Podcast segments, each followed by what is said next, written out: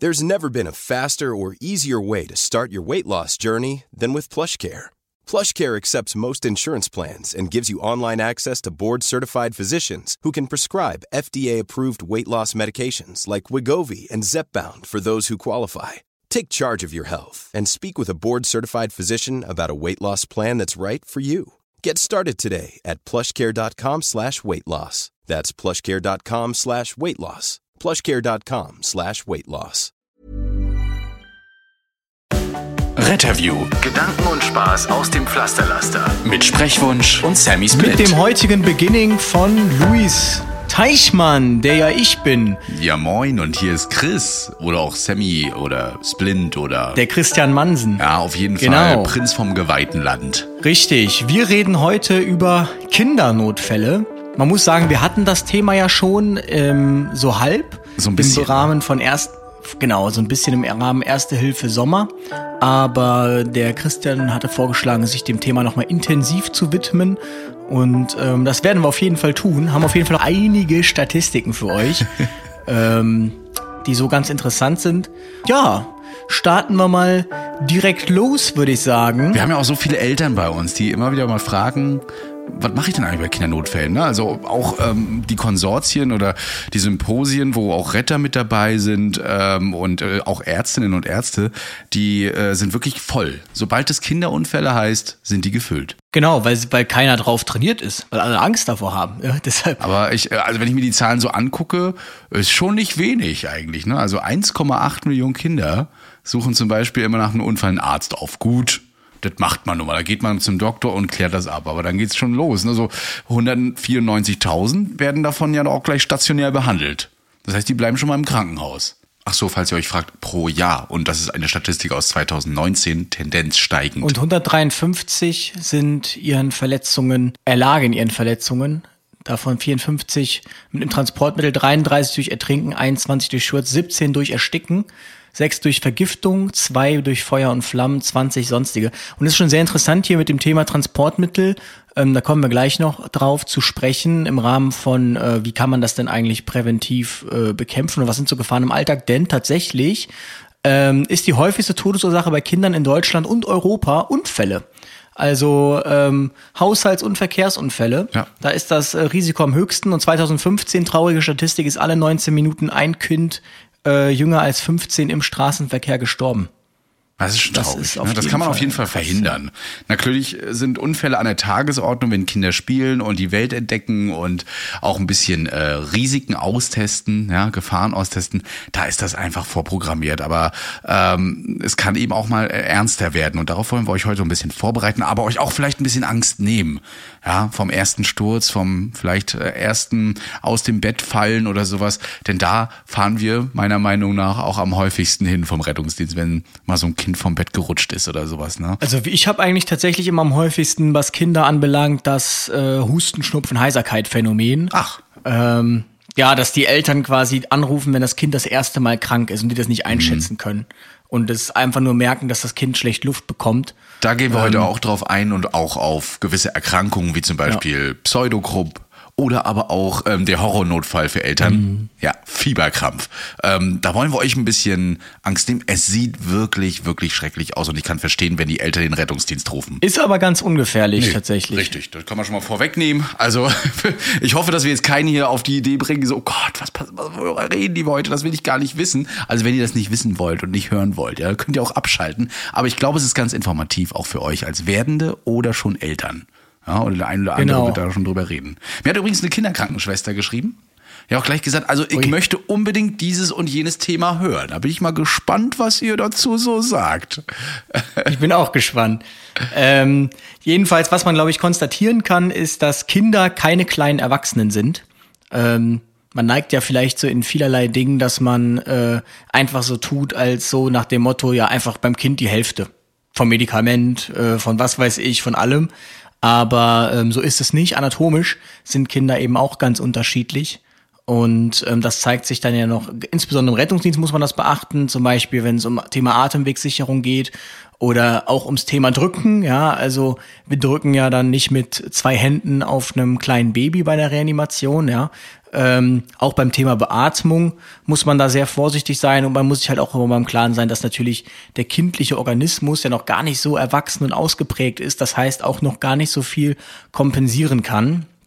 Das heißt, ähm, genau, da auf jeden Fall vorsichtig sein. Und ganz wichtig ist natürlich auch immer Ruhe bewahren. Absolut. Das ist immer so das, wenn man so einen Laien-Defi äh, testet oder mal macht, dann ist immer der erste Satz, Ruhe bewahren, Notruf absetzen. Ja, und das ist ja auch richtig. Das werdet ihr von uns heute ganz oft hören, Ruhe bewahren, weil das nicht nur euch besser denken lässt, sondern einfach auch das Kind zur Ruhe bringt. Also ihr seht schon, ein sehr komplexes Thema und wir gehen heute sowohl auf Erste Hilfe ein bisschen ein mit dem Kind, als auch Rettungsdienst, aber das Thema, und das hat Luis gleich so dazu geschrieben in meine Regie-Schreibsel, das ist so komplex, das werden wir nicht alles in einer Stunde schaffen. Ihr werdet auf jeden Fall auch Themen vermissen, aber was zu empfehlen ist, ist auf jeden Fall, wenn ihr so mehr auch üben wollt, wissen wollt, auch mal an einer Baby- oder Kinderpuppe eventuell was ähm, ausprobieren möchtet, dann besucht doch einfach einen Erste-Hilfe-Kurs am Kind. Die gibt es bei jeder Hilfsorganisation eigentlich immer gut ähm, dabei. Es gibt auch einschlägige Seiten mit schönen Videos, äh, wo man schon mal so erste Erfahrungen noch machen kann und wir wollen quasi so ein bisschen den Anstoß geben dafür, ähm, sich für das Thema auch mal zu interessieren, auch auseinanderzusetzen. Und ihr werdet das ein oder andere auch schon hören, was ihr aus der Folge ähm, Erste Hilfe im Sommer vielleicht schon gehört habt. Ne? Erst hatten wir schon Ertrinken zum Beispiel, ne? oder zumindest Wasser. Da werden wir auch nicht mehr Übrigens, so. das ist ein ähm, sehr wichtig, das Ruhe waren, auch wenn wir nochmal in unsere Psychologie-Folge denken. Das sagt ja der Psychologe, dass man ja ähm, sich vom Gegenüber so ein bisschen abhängig macht, wie schlecht es einem selber gerade geht. Das heißt, man kann als Externer sehr gut Emotionen und Gefühle steuern. Denn sobald man anfängt mit, oh mein Gott, das ist ja auch ganz schlimm, dann fühlt man sich bestätigt und dann geht die Luzi erst richtig ab. Heißt jetzt natürlich auch nicht, dass man sein Kind irgendwie so erzieht, ohne jetzt hier als 25-Jähriger, bald 26-Jähriger Erziehungsratschläge geben zu wollen. Aber jetzt äh, so völlig emotionslos und nach dem Motto immer zu sagen, es ist nix, ist natürlich auch nicht gesund. So, Genau. also äh, Aber man neigt als Elternteil eben zur Überdramatisierung. Der Christian auch. hat hier schon, wie ich gerade in der Regie sehe, ähm, alles hier, wann man den Kindern, wann man sie emanzipieren sollte, alles hier euch erklärt. Also ich bin mal schwer gespannt, was du jetzt hier so raushaust. ja, wir driften erstmal so ein bisschen ab. Da wird man sich auch vielleicht überlegen, was hat das überhaupt mit Erste Hilfe und Rettungsdienst zu tun. Aber ich finde es schon super, super spannend, ähm, mal darüber zu reden, wie gewisse Formen der Kindheit eben so reagieren, wie und, und warum sie das so tun. Gehen wir mal chronologisch vor, so bei Kleinkindern, ja, Säuglingen, äh, gehen wir, machen wir mal Kleinkinder, ja, die kennen erstmal nur so ihre eigenen Bedürfnisse wie Essen, wie Schutz, wie Schlaf, ja, das sind so Kinder ab ein bis drei Jahren, die erleben die Welt auch noch sehr, sehr egozentrisch. Ähm, beispielsweise so ein Kind nimmt einem anderen Kind das Spielzeug weg. Das können die Eltern zwar korrigieren, aber sie können nicht erwarten, dass das Kind schon den Grund zum Beispiel nachvollzieht. Ja, also so Empathie ähm, einnehmen und so weiter aus anderen Blickwinkeln das Ganze betrachten. Das können die einfach noch nicht und das muss man verstehen. Ja, ähm, auch als Eltern. Also ich möchte jetzt hier wirklich nicht soziologisch werden. Bisschen werde ich es jetzt gerade, aber ist ja auch egal. Ähm, aber das ähm, ist einfach wirklich so und das müsst ihr wirklich so hinnehmen, liebe Eltern. Trotzdem ist es wichtig, den, das Kind weiterhin zu erziehen und ähm, mit ihm auch darüber zu reden. Aber stellt mal dem Kind zum Beispiel so eine Frage, ähm, also zwischen ein und drei Jahren, was meinst du, wann geht die Sonne auf oder sowas? Und dann könnte das Kind, so ein egozentrisches Kind eben einfach antworten, weil es ja alles auf sich bezieht, damit ich weiß, wann ich aufstehen soll. Das wäre so ein typischer Satz. Ne? Ähm, natürlich wird das Kind jetzt äh, nicht haargenau das antworten, aber das ist eben so diese Egozentrik, die Kinder am Anfang noch haben. Ja, nachher gehen wir dann so in diese Vorschulkinder, Grundschulkinder. Ja, hier merken die Kinder, dass auch andere Menschen Gefühle haben. Das heißt, man nimmt die Menschen um sich herum auch gefühlstechnisch wahr. Ja, ähm, Erklärungen und Diskussionen, wenn etwas äh, falsch gemacht wurde, wird dann mit Empathie gespeichert. Ja, also mit Traurigkeit, mit Happiness und, und also mit, mit ähm, Freude. Ähm, und das sollte man auch ganz deutlich zeigen. Also wenn einem etwas nicht gefällt, was das Kind gemacht hat, oder man auch böse ist damit, ja, also das nicht gut ist, dann das auch immer mit Gefühlen zeigen. Ich sehe ganz viele Eltern, die in der Straßenbahn, im Bus und so weiter versuchen, dem Kind in riesigen Diskussionen irgendetwas zu erklären. Das wird hier zwar schon ein wenig funktionieren, muss aber immer noch in einer, ja, kindgerechten Sprache gemacht werden, weil Kinder sind wie Louis schon sagte, immer noch keine kleinen Erwachsenen, auch keine halben Viertel oder Achtel Erwachsenen, die haben in jedem Alter so ihre Art zu kommunizieren, ihre Art zu verstehen und das sollte man wirklich betrachten. Das ist jetzt wirklich aufs Kleinste heruntergebrochen. Es gibt schöne, schöne Webseiten, aber auch Bücher und auch Hörbücher ähm, darüber, da kann man sich wirklich mal mit beschäftigen. Ne? Jetzt gehen wir mal einen großen Sprung weiter. Ich gehe jetzt schon mal auf die Jugendlichen ein. Da wird's jetzt mal ganz interessant, wenn die Pubertät nämlich einsetzt, ne? so ab 13 bis 17, ah, schon früher meistens die Pubertät, aber zwischen 13 und 17 Jahren, da wollen die ja jugendlich genannt werden. Um Gottes Willen bloß nicht mehr Kind. Ja, also wenn ihr Retter da draußen seid, bezeichnet die bitte nicht mehr als Kind auch wenn das für euch manchmal so ist und die ähm, euch auch vielleicht mal nerven sollten, ja, es sind Jugendliche, die wollen sich abgrenzen, auch gedanklich von den Jüngeren, ähm, sie wollen sich emanzipieren ähm, und das sollte auch ein bisschen erlebt werden lassen. Es sind dennoch, und das muss man ganz klar sagen, immer noch keine Erwachsenen. Ja, auch wenn sie meinen, sie können jetzt alles und sie verstehen die Welt besser als wir, Erwachsenen schon, ist es noch nicht so. Ja, und auch ihr da draußen, die uns wahrscheinlich hören und in dem Alter sind und sowas, das muss man einfach ganz klar sagen. Ihr erlebt die Welt, das ist vollkommen in Ordnung. Es ist auch genial, mit euch zu diskutieren, vor allen Dingen, weil ihr gewisse Sachen versteht äh, und, und begreift und darüber nachdenkt und er, unterhaltet euch mit euren Eltern darüber. Ja, ähm, seht sie nicht als Feinde an, sondern seht sie als mit als Erzieher, als Erfahrene an, die ähm, euch da helfen können. Ja? Und in der Pubertät ähm, kann aber, wenn man jemanden als schon Erwachsenen ähm, erzieht. Das heißt, ihr lasst die einfach alles so erleben, wie es so ist. Nehmen wir mal einen Autounfall. Ihr zerrt die da mit rein, die sollen alles sehen und so weiter. Ähm, weil ihr sagt, ja, die sind ja schon fast erwachsen, sind ja schon 16 Jahre alt, die können das gucken. Das kann durchaus wenn die Psyche nicht so stark ist, aber die Psyche nachhaltig schädigen. Gut, ein Unfall ist jetzt hier vielleicht das falsche Beispiel, aber es gibt so gewisse Sachen, die sollte man denen noch nicht zutrauen, weil die sind so beschäftigt mit sich selbst, ihren Hormonhaushalt, ihren ganzen psychischen Entwicklungen, ähm, dass man die jetzt nicht noch überstrapazieren sollte. Deswegen auch hier immer ein wenig Grenze wahren, auch wenn sie es nicht verstehen sollten. Dann lasst euch eben mal anzicken, liebe Eltern, das ist nun mal ganz normal. Irgendwann werden sie es verstehen oder rede ich aus eigener Erfahrung. Irgendwann hat es auch bei mir mal Klick gemacht und dann denkst du so, Gott, ja, das meinte die, das meinten die, das haben die ja mal gesagt. Auch in der Schule so, liebe Schülerinnen und Schüler, es kommt irgendwann vor, da macht es wirklich so, so richtig knack. Und da sagt ihr, fuck, das hatte ich mal in der Schule. Wow. Ja, also wirklich das ähm, erklärt Handlungen, auch bei Jugendlichen, äh, auch gerne mal wissenschaftlicher, wenn sie wissbegieriger sind. Kann der Louis auf jeden Fall ganz gut. Er nickt. Und äh, auf jeden Fall das. Wann ist man aber so richtig erwachsen? Per Gesetz ab 18 Jahren und das nehmen ja viele Jugendlichen und jungen Erwachsenen äh, dann auch schon als, yeah, ich bin jetzt erwachsen, aber die Natur sagt, mm, mm, mm, mm, 18 mm, kannst du vergessen, ja. Wir entwickeln uns bis 25, maximal 30 Jahren immer noch weiter. Ja, man nennt das Ganze auch Adoleszenz. Da ist dann auch so langsam die komplette Reife erreicht. Aber das müsst ihr euch mal vorstellen. 25. Und ich habe es jetzt gerade gesehen, wieder in den Nachrichten. Man überlegt tatsächlich, den Alkoholkonsum doch hochzustufen. Es gibt ja auch andere Länder, die erlauben das erst ab 21 beispielsweise. Ja, auch das Besuchen von Pubs und Kneipen und so. Ähm, das kann durchaus mal auch eine wissenschaftliche Komponente haben. Und da fand ich eben auf jeden Fall ganz ganz äh, interessant. Was ich in egal welcher Altersstufe immer machen würde, zumindest im medizinischen Sinne oder im Behandlungssinne, ist das Kind nicht unbedingt anlügen. Ja, das Kind merkt, wenn wir nervös sind, das Kind merkt auch, wenn etwas passiert. Und am schlimmsten ist es, glaube ich, wenn wir irgendwas hinter dem Rücken machen, was dem Kind nachher wehtut. Beispielsweise, wenn das Kind jetzt fragt bei einer Spritze oder bei einem ähm, intravenösen Zugang, tut das weh?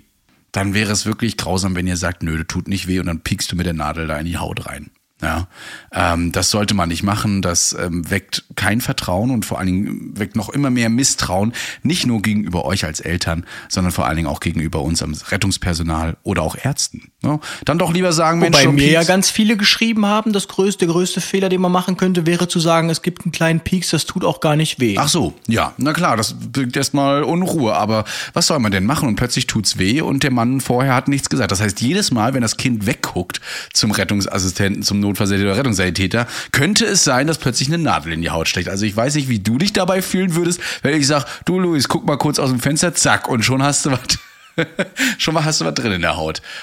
Ich weiß nicht, was das so mit Erste Hilfe zu tun hat, aber ich finde das halt super interessant, wie äh, mit Kindern umgegangen werden sollte, beziehungsweise was man erwarten kann auch von einem Kleinkind, von einem Vor- und Grundschulkind und vor allen Dingen, warum Jugendliche auch Jugendliche genannt werden wollen.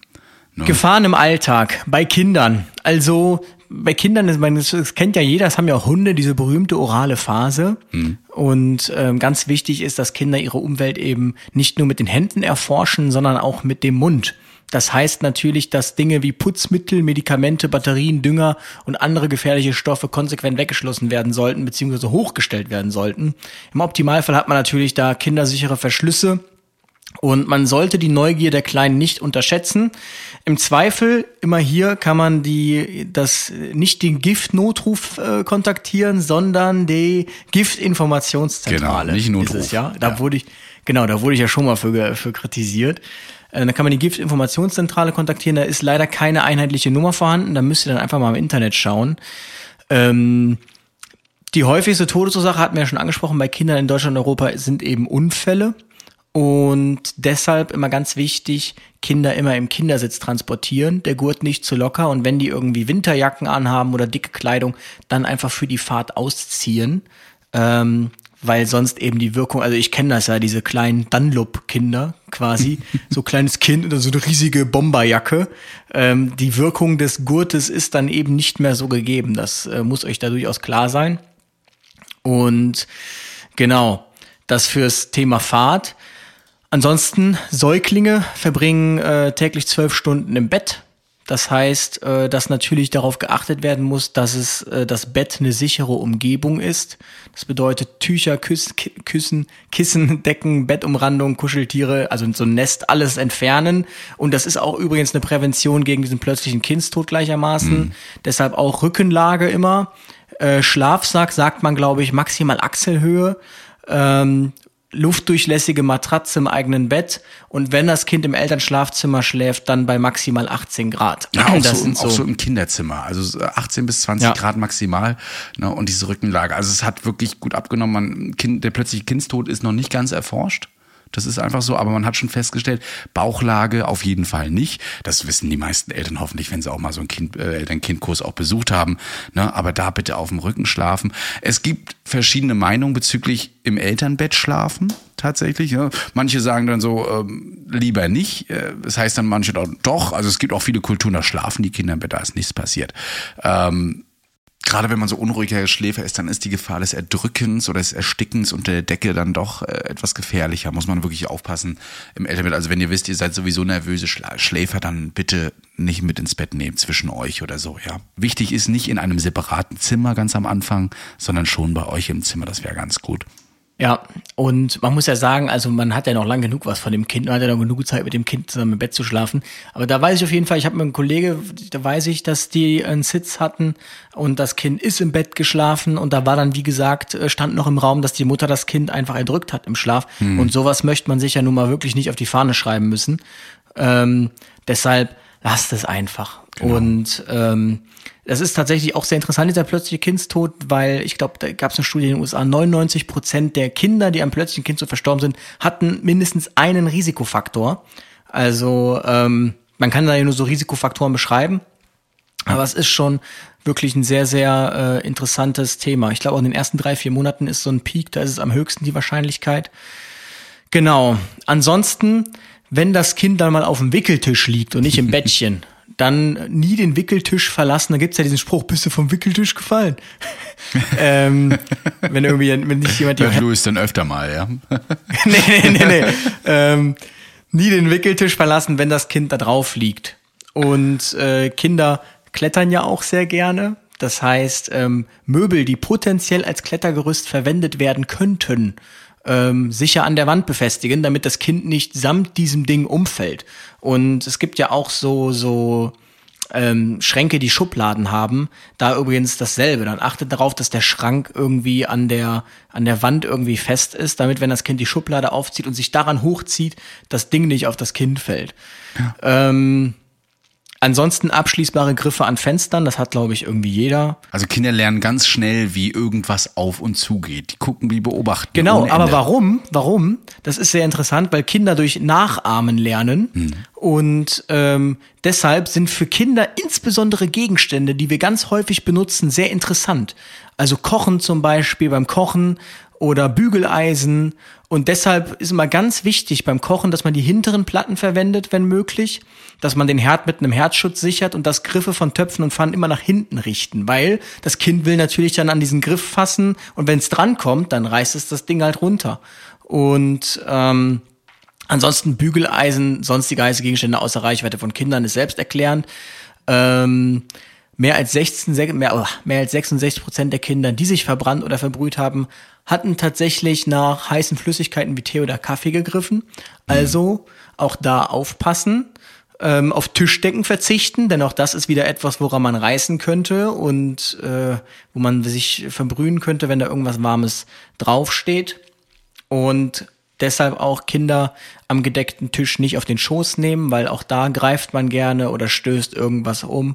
Das sind so die, äh, die super Tipps. Ansonsten gebt ihr dem Kind jetzt auch nichts, was irgendwie abreißbare Teile hat zum Spielen. Äh, Nüsse, Bonbons, Rosinen, Taschentuchverpackungen, Luftballons sind sowieso tabu, insbesondere Nüsse, denn ähm, diese kleinen Nusskrumen, die, äh, die bleiben dann in der Lunge stecken. Die Lunge ist ja ein feuchtes Milieu und ähm, da bleibt das dann stecken und das vermindert dann einfach den, den Querschnitt. So, das heißt, das Kind hat dann super schnell massivst Atemnot. Oder aber das verschluckt so ein Krum, ihr kriegt das gar nicht mit. Das landet in der Lunge. Das ist natürlich ein Fremdkörper. Was hat das Kind? Auf einmal hat es dann irgendwie Hochfieber, Lungenentzündung, Aspirationspneumonie. Lungenödem eventuell noch, ne, wenn es ganz schlimm kommt, ja. Genau. Deshalb ähm, da auf jeden Fall vorsichtig sein und natürlich der Klassiker haben wir auch ganz oft Steckdosen mit Kindersicherung versehen. Das machen Kinder nämlich auch gern. Einfach mal rein. Ja. Passiert zum Glück eigentlich nie etwas. Ähm, da geht ja sofort die FI-Schaltung raus und das Kind ist dann meist so, hä? Aber ähm, ja, ja, das haben wir das wirklich oft. Wie bei dir äh, mit alles mit FI-Schaltern versehen ist. Also ich habe das hier auch tatsächlich in der Wohnung, dass viele Räume mit dem FI-Schalter versehen. Das ist übrigens eine Sicherung, die soll schneller ausgehen, als dass ihr einen Stromschlag bekommt. Meistens vor allem in Feuchträumen, also Badezimmern gemacht oder eingesetzt. Die sollen übrigens jedes halbe Jahr einmal getestet werden. Da drückt ihr einfach mal auf so einen gelben Testknopf ähm, und dann habt ihr quasi nicht geeicht, aber dann habt ihr es getestet. Das soll man jedes halbe Jahr einmal machen. Also wer ich dachte, jedes halbe Jahr einmal in die Steckdose fassen. das kannst du ja mal ausprobieren. Auf jeden Fall würde die Frisur dann besser sitzen als heute. Äh, wo war ich? Ach ja, normale Sicherungen, die brauchen immer einen ganz kleinen äh, Tick mehr, bis die auslösen, weil die lösen nach Widerstand aus, nach einem etwas höheren Widerstand. Und den halten die manchmal aus, weil es kann ja mal sein, dass ihr zwei Wasserkocher anschließt oder drei und dann soll die Sicherung nicht sofort kommen. Das ist bei normalen Sicherungen. So bei FI-Schaltern ist es halt so, die sollen wirklich sehr schnell auslösen, sobald hier irgendein Fehlstrom ist. Und ähm, das ist das Gute an diesen Dingern. Also, wenn ihr uns jetzt gerade hört, geht doch mal zum Sicherungskasten und wenn ihr so einen Schalter mit so einem gelben T drauf findet, dann drückt doch einfach mal drauf und macht wieder an. Also wenn Mutti sich gerade den Fö äh, die, die Haare föhnt, dann freut sie sich jetzt auf jeden Fall. Ja. Aber dann habt ihr es getestet und eure Familie gesichert. Oder nachher hat das ganze Haus jetzt keinen Strom hier wegen dir. genau. Ja, auf jeden Fall. Nee, das soll ja auch davor verhindern, zum Beispiel, wenn ein Föhn ins Wasser fällt und so, dass du einen Stromschlag bekommst. Ne? Dafür ist es da. Aber ähm, für das ist übrigens hier nicht nur für Eltern geeignet, denn ich erlebe auch immer wieder mal äh, Einsätze, wo zum Beispiel die größeren Geschwister diese Regeln nicht beachten. Ich fand das zum Beispiel ganz interessant mit den Töpfen und so weiter. Na, wenn die große Schwester, große Bruder dann mal kocht, da auch mal mit drauf zu achten. Ja, ihr seid gerade mit euch selbst beschäftigt und vielen anderen Sorgen und Problemen, aber wenn ihr kleine Geschwister habt, dann achtet drauf wirklich, ne, das Ganze nach hinten zu schieben ja, und auch mal, wenn ihr irgendwie einen netteren Kaffee oder sowas trinkt, das eben schön weit wegstellen. Ja, achtet auf eure Kleinen. Ähm, du hattest es vorhin schon gesagt, Kinder sind keine kleinen Erwachsenen. Ja, das äh, bezieht sich vor allen Dingen auch ähm, auf Medikamente. Ja, immer wieder erlebt man es, dass Eltern sagen, ja, das Kind ist halb so groß wie ich, also kann es ja auch die Hälfte dieses und jenes Medikaments nehmen. Äh, dem ist wirklich nicht so. Also wirklich jedes Alter hat da so seine Dosierungen, denn der, das, der Organismus eines Kindes, der nimmt Medikamente äh, unterschiedlich auf und verarbeitet die auch unterschiedlich, mal stärker, mal nicht so stark.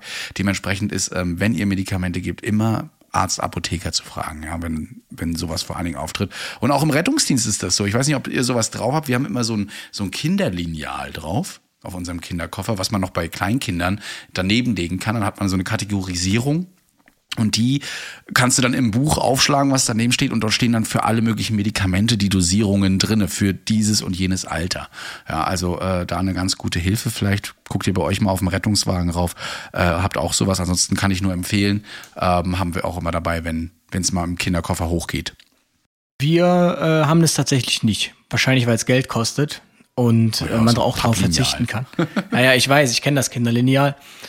Ähm, ansonsten, um dann jetzt mal so langsam in die erste Hilfe einzusteigen, äh, du hast jetzt hier mal ganz frech behauptet, lese ich gerade, dass Stürze, Beulen und Co. der häufigste Einsatzgrund im Rettungsdienst Ja, sage ich jetzt subjektiv einfach mal betrachtet, sage ich das so. Also ich fahre, ich fahre am meisten dahin. Ja, steile These, wir können ja mal gucken, was die anderen dazu sagen. Also du sagst ja eher, das sind so internistische Sachen wie Husten, Schnupfen, Heiserkeit, infektionelle Sachen. Ähm, Ja, also- doch, du hast aber Sturz ist also tatsächlich dieses klassische, ja, es hat richtig gerumst und dann hat er sich den Kopf gestoßen, das haben wir auch ganz oft. aufgelöste Eltern sieht man da meistens, ne, wenn die Kinder vom Bett, Sofa, Wickeltisch oder aus dem Kinderwagen fallen. Und wenn dann der Kopf noch beteiligt ist, dann geht es natürlich auch äh, in die Vorsicht hinein. Ja, der Vorteil ist äh, bei Kleinkindern und Babys, dass zum Beispiel die Schädelnähte ja, ähm, noch nicht ganz verknöchert sind. Das heißt, der Schädel ist noch ein bisschen formbar, der hält damit oder fängt damit auch äh, viele Stürze auch noch auf. Das ist, hängt damit zusammen, dass das Kind ja auch mal durch das äh, Becken musste, das Becken der Mutter, ja, und da rausgepresst werden musste. Das verknöchert dann nachher. Ähm, und natürlich habt ihr immer die Gehirn- und Rückenmarksflüssigkeit, die das auch ein bisschen aufhält. Ja, und so eine kleine Beule, die kann dann durchaus mal auch nur gekühlt werden. Aber wenn ihr zum Arzt gehen wollt, damit und das abklären wollt, ist es natürlich euer gutes Recht und finde ich auch gar nicht so schlecht. Der Nachteil bei kleinen Kindern ist, je nach Gewalteinwirkung kann auch das Fachpersonal mal etwas nicht einschätzen oder die Gewalteinwirkung nicht einschätzen. Das Kind kann sich ja nicht äußern, wie viel Schmerzen es hat, außer eben zu heulen oder eventuell benommen zu sein oder nicht mehr darauf zu reagieren. Das wären doch so Zeichen, die man deuten könnte. Aber weinen tut's wahrscheinlich im ersten Schreckmoment sowieso immer. Ja. Ähm, wenn es natürlich zu Wesensveränderungen kommt, dann ist genau darauf zu achten. Also reagiert es noch auf so ein Schnippen, äh, beobachtet es die Umgebung oder guckt es einfach nur noch starr irgendwo hin oder wird irgend plötzlich müde. Ne? Hirnblutungen sind nicht sichtbar. Das ist beim Erwachsenen ebenso, aber die können eben über Symptome reden. Kinder eben nicht. Und deswegen sollte man das Kind nach einem Sturz, gerade auf den Kopf, immer noch maximal oder minimal 48 Stunden beobachten. Ja, das übrigens auch manchmal im Schlaf kann man durchaus machen, alle zwei Stunden mal reingehen, das Kind eventuell doch mal ansprechen, reagiert es noch drauf. Übrigens immer gut ist, wenn das Kind direkt schreit. Also wenn man nur Wumms hört und dann direkt schreit, dann weiß man schon, okay, das Kind hat auf jeden Fall gerade mitbekommen, dass was passiert ist. Ähm, tatsächlich auch im Rettungsdienst macht man sich immer weniger Sorgen, wenn das Kind schreit, eher wenn es nicht mehr schreit. Was nicht bedeutet, dass alles gut ist, aber initial ist es erstmal toll, dass das Kind schreit und wach ist und bei Bewusstsein und so. Und man kann tatsächlich auch dazu sagen, dass Kopfhaut immer extrem stark blutet. Äh, Es wirkt sehr furchterregend, ist aber jetzt eigentlich gar nicht so schlimm. Also ähm, das sind auch teilweise ganz minimale Cuts nur und das blutet, blutet, blutet. Müsst ihr euch aber jetzt keine Sorgen machen. Ähm, ich glaube tatsächlich, dass die Gefahr von Hirnblutung bei Kindern insbesondere gar nicht so hoch ist. Müsste man sich mal eine Statistik zu anschauen. Aber im Prinzip kann man sagen, sofern das Kind direkt schreit und jetzt nicht ihr irgendwie den Eindruck habt, es ist nicht mehr adäquat ansprechbar, beziehungsweise trübt ein. Trübt ein heißt, die Augen gehen immer wieder zu plötzlich und so weiter und so fort. Dann ähm, braucht er nicht den Rettungsdienst rufen, dann packt er das Kind ein und fahrt ins Krankenhaus. Also das ist nämlich auch das ganz oft, was wir erleben, dass wir dann gerufen werden, ja hier, das, dem Kind ist was passiert, so und so und so, ja, was sollen wir jetzt machen? Also ähm, wir, wir also wenn es jetzt stark noch bluten würde, dann würden wir vielleicht noch ein Pflästerchen drauf machen. Das ist, der Kindskopf ist jetzt halt auch so klein, dann dass eine Kompresse ja quasi gleich eine, eine Mütze wäre. Aber ähm, Meist steht die Blutung schon, wenn wir kommen. Wir kennen das Kind nicht. Wir können euch nicht sagen, ist das wesensverändert ja oder nein. Und ähm, das einzige Ding, wo wir dann jetzt ins Spiel kämen, wäre quasi, wäre das Kind jetzt am Eintrüben oder so, dann Ja. wäre man natürlich äh, zwecks möglicher Intubation da und Überwachung. Ansonsten packt das Kind einen Vater mit ins Krankenhaus und ähm, dann hat Typische Aussage ist dann ja, aber wenn dann was während der Fahrt passiert, ja, wenn dann was passiert, dann ruft man den Rettungsdienst. Und es wird ja gerade auch in der Stadt beispielsweise irgendwo ein Rettungswagen in fünf bis zehn Minuten auch mal da sein. Genau, weil wir müssen ja sagen, wenn ihr losfahrt, also erstmal, dass jetzt innerhalb der nächsten zehn Minuten wirklich so krass was passiert, dann müsste man sagen, okay, in diesen zehn Minuten wäre aber auch der Rettungswagen gerade erst gekommen. Das heißt, äh, Ja. fraglich, äh, ob also ich habe jetzt noch nie, noch nie, noch nie, jedes Mal, wenn wir gesagt haben, fahren Sie das Kind ins Krankenhaus, ich habe noch nie das Feedback bekommen, dass dem Kind wäre jetzt irgendwas passiert ähm, während der Fahrt. Und äh, genau, meist, tatsächlich verwechselt das nicht, meist, die schreien, die schreien, die schreien und dann werden sie irgendwann müde. Dann kommen wir und dann packen wir die bei uns in den Rettungswagen und dann geht aber richtig Kracher ab.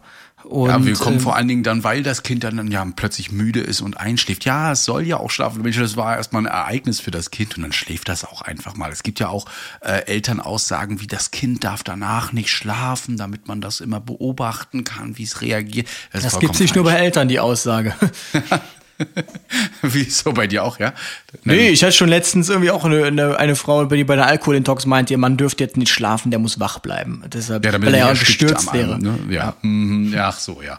Okay, interessant, aber das, das, nee, das ist vollkommen falsch. Ne? Also das Kind darf ruhig schlafen. Nur wie gesagt, ihr könnt es auch gelegentlich mal ansprechen, ähm, damit ihr noch seht, ob es wirklich schläft oder eventuell auch bewusstlos ist. Ja, also da, wir wollen Kopfverletzungen nicht verharmlosen, aber es ist jetzt nicht immer ein Rettungsdienst notwendig und ihr könnt auch alleine in ein Krankenhaus oder zum Kinderarzt fahren und das abzuklären, ja. Und wenn die der Meinung sind, also wenn der Kinderarzt der Meinung ist, ähm, ab ins Krankenhaus, dann kann man das auch immer noch veranlassen, ja. Aber hier geht erstmal, solange das Kind nicht bewusstlos, eingetrübt oder ähm, die Atmung nicht mehr vorhanden ist, dann muss der Rettungswagen da jetzt nicht unbedingt hin. Weil, wie Ist übrigens auch bei der erwachsenen Kopfverletzung. Oder es sei denn natürlich, ihr könnt irgendwie was Weißes sehen. Dann äh, okay.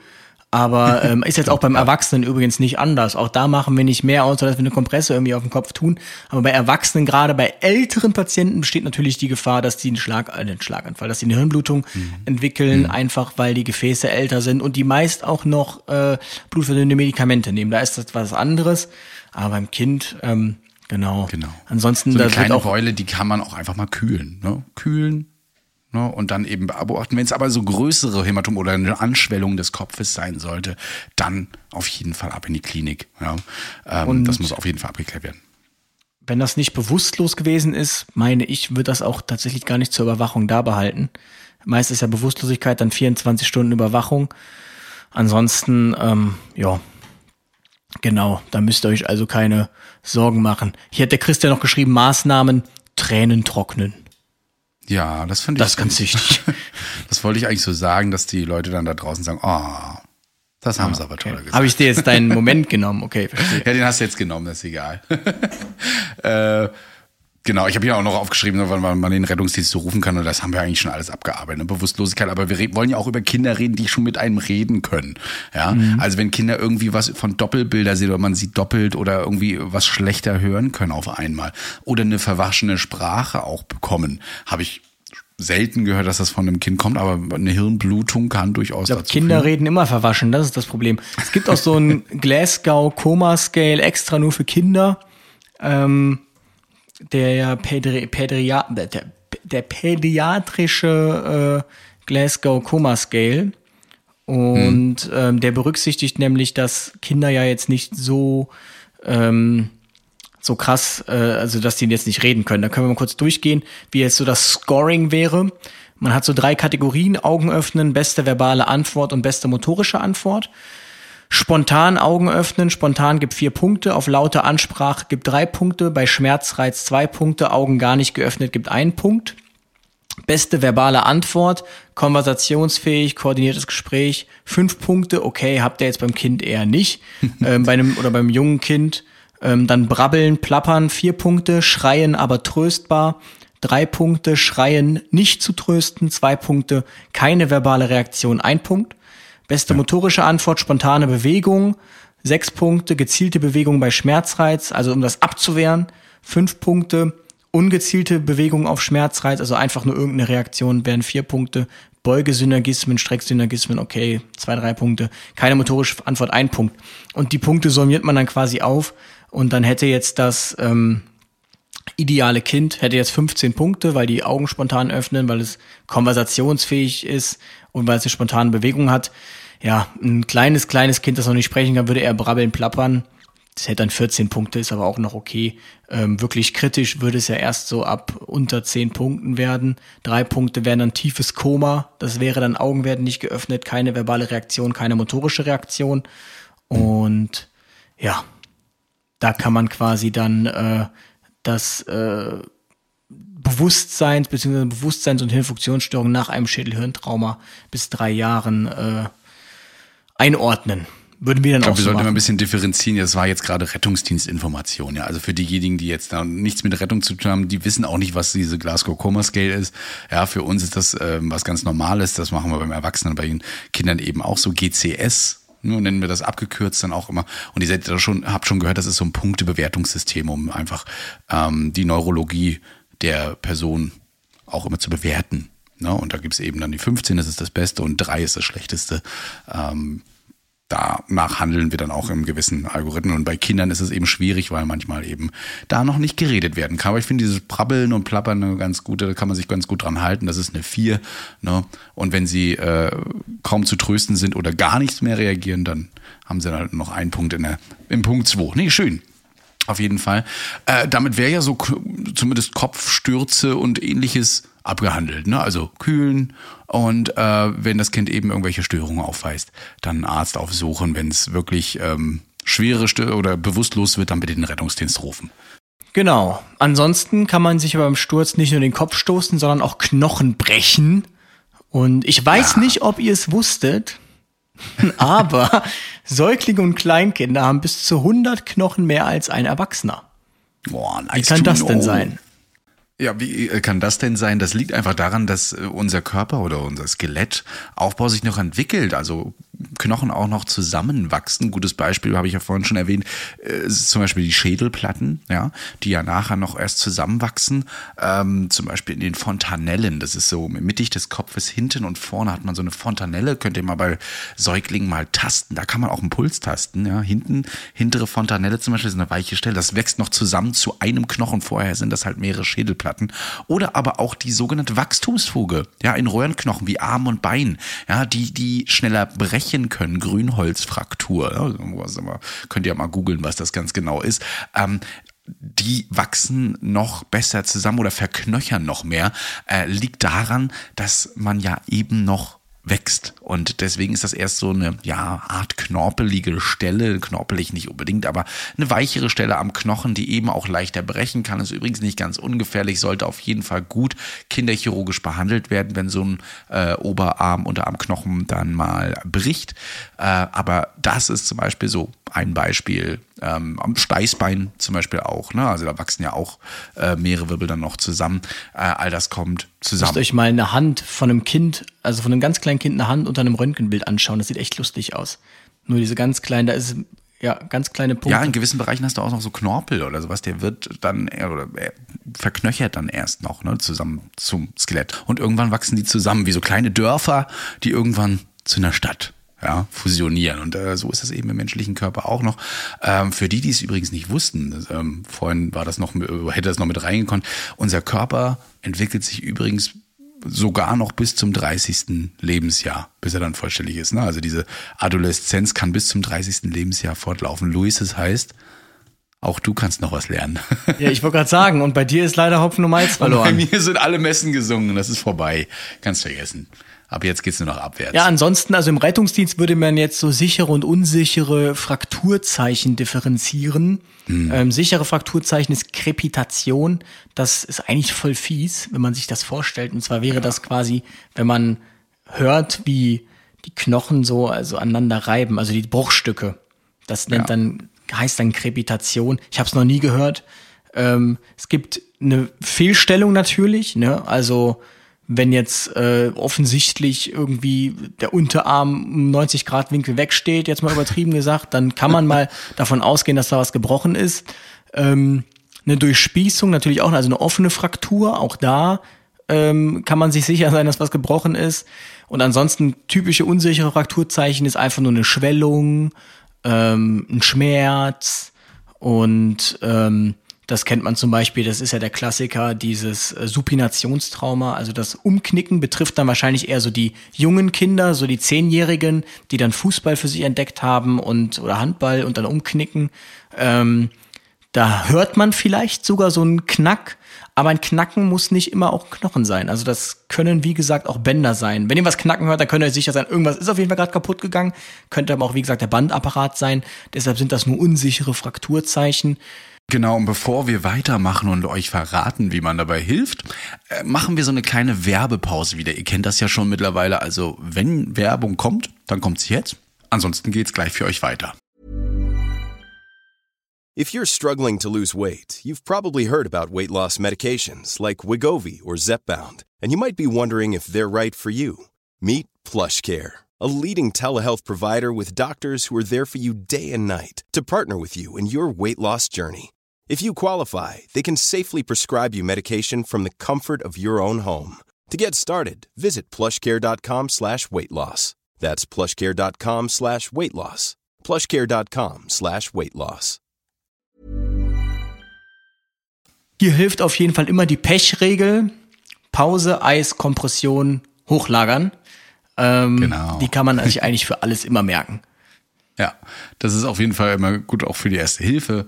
Ähm, ne, also was Kühlendes. Ja, äh, das Ganze ruhig stellen, umpolstern bitte, liebe Ersthelferinnen und Ersthelfer, nicht schienen. Ja, es gibt so viele mit. Erstens wollen wir sowieso einen Blick drauf werfen, weil wir noch auf, äh, also der Rettungsdienst noch auf gewisse Sachen wie äh, Druck, Motorik, Sensorik äh, gucken möchte, eventuell eine Fehlstellung auch korrigieren muss, wenn zum Beispiel diese ähm, Sensorik, Sensorik nicht mehr gegeben ist. Äh, und es gibt leider auch viele Leute, die können es einfach nicht schienen. Also die passen nicht äh, die Schiene dem Bruch an, sondern den Bruch der Schiene schon erlebt. Und das ist, tut erstens höllisch weh und kann noch mehr beschädigen. Also bitte einfach nur ruhig umpolstern, gewisse, äh, gegebenenfalls Blutungen stoppen und ähm, ja, auf den Rettungsdienst dann einfach warten. Den Bruch der Schiene. So, jetzt müssen Ja, wir aber, die Schiene geht hier so. 90 Grad um die Ecke. Warten Sie kurz, den, den Arm, den muss ich noch mal kurz kracken. So, jetzt, jetzt passt das perfekt in die Schiene. Herrlich, herrlich, ja. Nee, gestern tatsächlich gehabt, auch in, meinem, in meiner Schicht, äh, eine Dame hat sich distal, also unten am Unterschenkel, den Knochen gebrochen und ja, leider keine Motorik mehr gehabt. Und Sensorik ging auch nicht mehr so ganz und ihre Notärztin war auch noch Unfallchirurgin. Das heißt, das wird alles nochmal vor Ort gemacht. Ja, natürlich unter äh, Schmerzmitteln, aber hat man das Ganze noch gerichtet, das haben wir noch im Rettungswagen gemacht. Das waren viele Freunde nämlich da, das wollten wir denen nicht antun. Ähm, aber wie gesagt, da war es das Beispiel, die Ersthelfer haben auch super reagiert, haben das gleich ruhig gestellt, haben nichts weiter gemacht dran.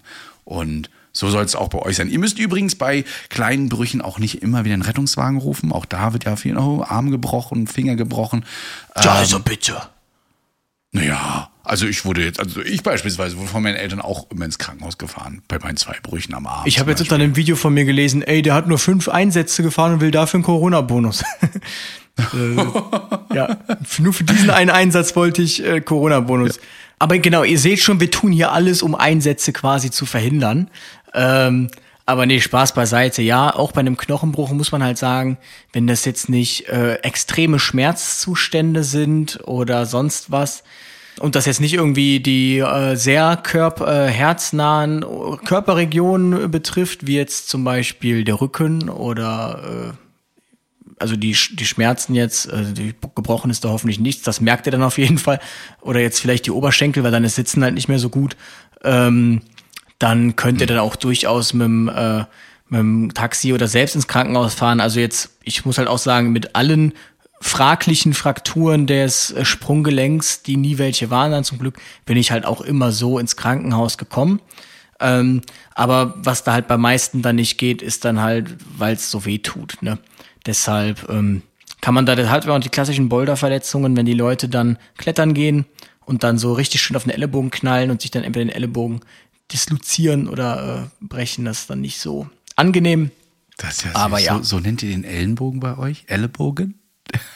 Ja, oder Ellenbogen, weiß auch nicht. Den Ellenbogen. Ach, das klingt, Genau. das klingt toll. Ja. Ansonsten gibt's auch allgemeine Wunden, lerne ich gerade hier im Skript. Naja, ich habe so allgemeine Wunden. Was, was, was macht man bei allgemeinen Wunden? Da packst du genau wie beim Erwachsenen eben ein keimarmes Mittel drauf, ja, verbindest das Ganze äh, oder auch mal ein Pflaster. Äh, es gibt so einige, die sagen, Mensch, also bei der und der Wunde, da kann man auch einfach Keimpflaster drauf machen und das ist, äh, Da muss macht, Luft dran. das macht die Luft und so weiter. Am Anfang ist das leider falsch. Ja, also die Wunde sollte erstmal abgedeckt werden, damit sie feucht bleibt, ja, damit ähm, da sich erstmal Schorf bilden kann drauf und ähm, auch die Abwehrmechanismen damit arbeiten können, weil wenn das Ganze immer wieder verdunstet, das Blutplasma und die Fibrinogen und die da alle dazukommen, ähm, dann hilft das nicht zur Wundheilung. Nachher aber darf da ruhig mal Luft ran.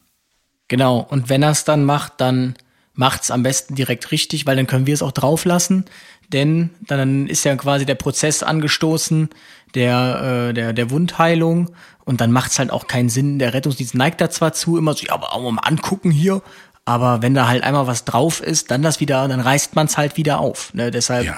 sagt man eigentlich, das soll dann halt ähm, draufbleiben, sofern das jetzt nicht irgendwie ein keimintensives, äh, keimreiches Handtuch ist oder so der Putzlappen.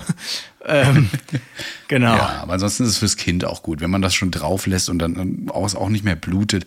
Das Kind findet das ja auch nicht toll, wenn man daran nochmal rummanipuliert und hat dann auch Angst davor. Also alles versuchen zu vermeiden, was das Kind irgendwie noch verunsichern könnte. Und wenn es wirklich eine größere Menge Blut ist, dann bitte immer auf Schockzeichen achten. Wird das Kind blass, wird es kaltschweißig, ja, fällt es in äh, die sogenannte Präsynkope, also wird es vielleicht ohnmächtig oder schläfrig immer wieder, ähm, äußert es Schwindel oder erbricht es sogar, dann ist bitte Rettungsdienst auch zu rufen, ja. Richtig. Oder die Blutung ist pulsierend. Dann äh, spricht da einiges dafür, auch wenn es jetzt eher unwahrscheinlich ist, aber einiges dafür, dass da eine Arterie verletzt wurde und dann ganz kräftig draufdrücken und dann können wir uns tatsächlich auch rufen, weil da sollte man schon aufpassen. Ich glaube, das müssen wir denen gar nicht erzählen, weil wenn die sowas mal sehen würden, so eine pulsierende Wunde, da wird keiner sagen, ach ja, mach mal so ein Ja, bisschen. das denkt man. Es ist jetzt, muss jetzt halt auch nicht immer so krass spritzend sein, wie man das irgendwie aus der Notaufnahme kommt. Es kann auch nur so ganz vorsichtig rauspulsieren. Und auch das dann sollte man vorsichtig sein. Ansonsten eines auch mit äh, der, der wo, wo, wo viele vor Angst haben, ist halt diese Verbrennung, Verbrühung und das muss man auch sagen, äh, zu Recht. Ja, ist auch eine Wundart, Verbrennung, Verbrühung passt also da ganz gut rein. Ähm, und hier ist es vor allen Dingen äh, wichtig, die erste Maßnahme, wenn sowas passiert, wenn heißes Wasser auf ein Kind äh, drauf fällt oder auf die Extremitäten, also Arme oder Beine, dann möglichst versuchen, die Kleidung schnellstmöglich von der Haut zu entfernen.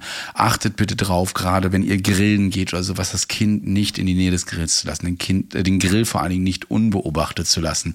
Ja, oder eben, wie Luis ganz am Anfang auch schon gesagt hatte, wenn ihr irgendwas auf dem Tisch stehen habt, was heißes, das bitte möglichst weit in die Tischmitte, ähm, nicht zu nah ran, dass die Kinder irgendwie rankommen können. Und wenn ein Kind mal was Warmes trinken soll, bitte vorher auch gucken, ist es denn kalt genug, dass das Kind das einträgt. Die Kinder, die pusten nicht gerne, die trinken einfach, die wollen trinken, die wollen da ran.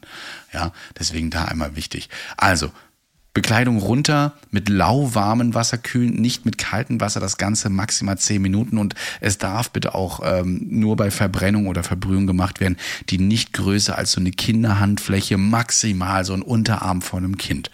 Ja, warum? Es herrscht Unterkühlungsgefahr. Ja, gerade so ein Kind hat noch nicht viel Körperfläche und wenn ihr da äh, zu lange kühlt oder eben überhaupt kühlt, dann kann es zur Unterkühlung kommen. Das führt zum Schock und äh, kann zur Bewusstseinseintrübung kommen.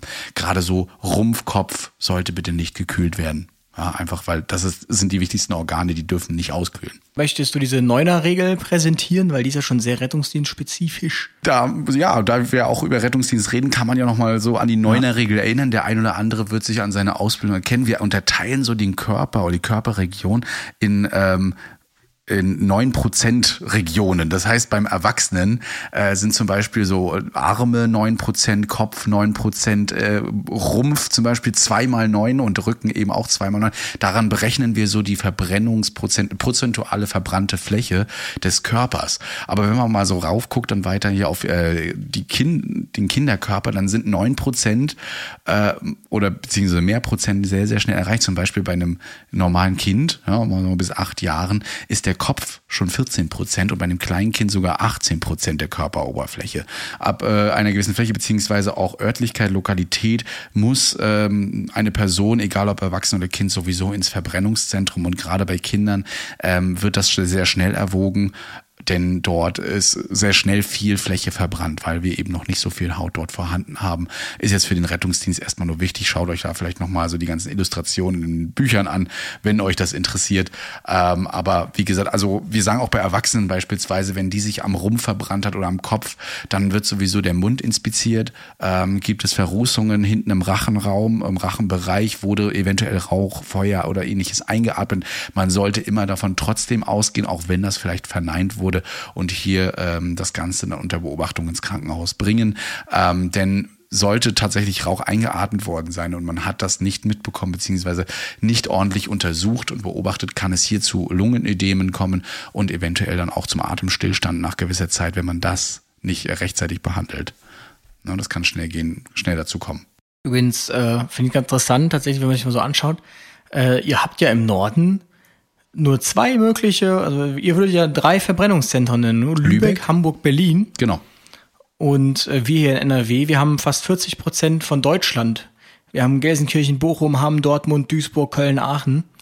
Sieht man wieder, wie gut wir in NRW aufgestellt sind, was Krankenhausdichte anbelangt. Ihr habt, ihr habt nicht nur Krankenhausdichte, ihr habt auch Bevölkerungsdichte, die sehr hoch ist. Also da können wir uns jetzt nicht, wir drüben mit 2,9 Millionen äh, in Mecklenburg-Vorpommern, ich weiß gar nicht, wie viel habt ihr in NRW, weißt du die Zahl so ungefähr? Äh, ich würde jetzt einfach mal äh, 36 Millionen schätzen und es sind aber 17, okay. Knapp daneben ist auch vorbei.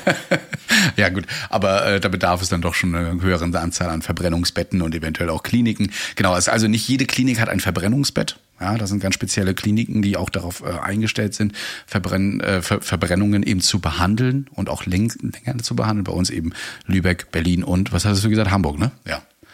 Ja. Genau. Die ähm, sind bei euch so drumrum. Genau, also wir sind das nächste, bei uns ist immer Lübeck, sollte auf jeden Fall behandelt werden. Und heutzutage kann man Verbrennungen gut behandeln, je nachdem, äh, wie viel Fläche verbrannt ist. Aber bitte äh, passt darauf auf, lasst es nicht dazu kommen. Es kann mal passieren, dass ein Kind eine Hand auf eine Herdplatte macht. Sollte man verhindern, aber es wird diese Erfahrung eventuell irgendwo mal machen, was heiß und kalt bedeutet. Ansonsten gibt's ja nicht nur Verbrennungen und Verbrühungen, sondern da haben wir schon kurz darauf eingesprochen, äh, Vergiftungen kann man äh, natürlich sprechen. Erkennt man, äh, ja, woran erkennt man das? Meist daran, dass äh, das Kind, dass irgendeine Verpackung irgendwo liegt, die so sonst nicht liegt, nur dass das Kind äh, irgendwas am Kauen ist. Hm. Ähm, da ist immer ganz wichtig Menge und Zeitpunkt der Einnahme und vielleicht auch noch Körpergewicht. Und dann könnt ihr einfach diese Giftinformationszentrale anrufen und die werden euch dann sagen, was zu erwarten ist. Mehr machen wir übrigens auch nicht im Rettungsdienst. Das heißt auch hier, wenn ja. das Kind jetzt nicht wirklich nicht mehr ansprechbar ist oder akut wesensverändert, ähm, fahrt ins Krankenhaus, weil wir wissen es ja genauso wenig. Und eigentlich der Standardsatz ist dann immer beim Giftnotruf, haben Sie Kohle? Das ist immer der Standard. Immer. Aktivkohle. Ist der Patient ansprechbar? Okay, dann geben Sie ihm Aktivkohle. Egal, was du sagst. Könntest auch sagen, keine Ahnung, äh, der hat gerade Haribo gegessen. Okay, geben Sie ihm Aktivkohle. Also, das, ähm, ja, das Gute an der Giftinfo ist, die fragen auch nach dem Namen, speichern sich eventuell, wenn man äh, datenschutztechnisch das Ganze nicht ganz so rausgeben möchte, auch nur so die Anfangsbuchstaben, den Namen und so die Postleitzahl. Da kann die Klinik nämlich nachher mit diesem Namen und oder diesen Kürzeln eben auch wieder anrufen, denn auch Kliniken rufen dort an in dieser Giftinfo und ähm, fragen auch nach Therapien und vor allen Dingen ab wie viel Dosis äh, und Gewicht eben hier gehandelt werden muss. Also die Giftinfo ist wirklich interessant. Gebt das ruhig mal im Handy ein, guckt mal, was so eure Giftinformationsnotrufen oder und Nummer ist, äh, die ihr anrufen solltet und äh, die wissen über alles Bescheid. Ja, ähm, geht bitte immer davon aus, wenn so eine Packung rumliegt und ein Kind kaut da auf irgendwas Unbekannten oder Tablettenartigen rum, dass das Kind eventuell von diesem Mittel etwas genommen hat. Das machen wir im Rettungsdienst übrigens auch.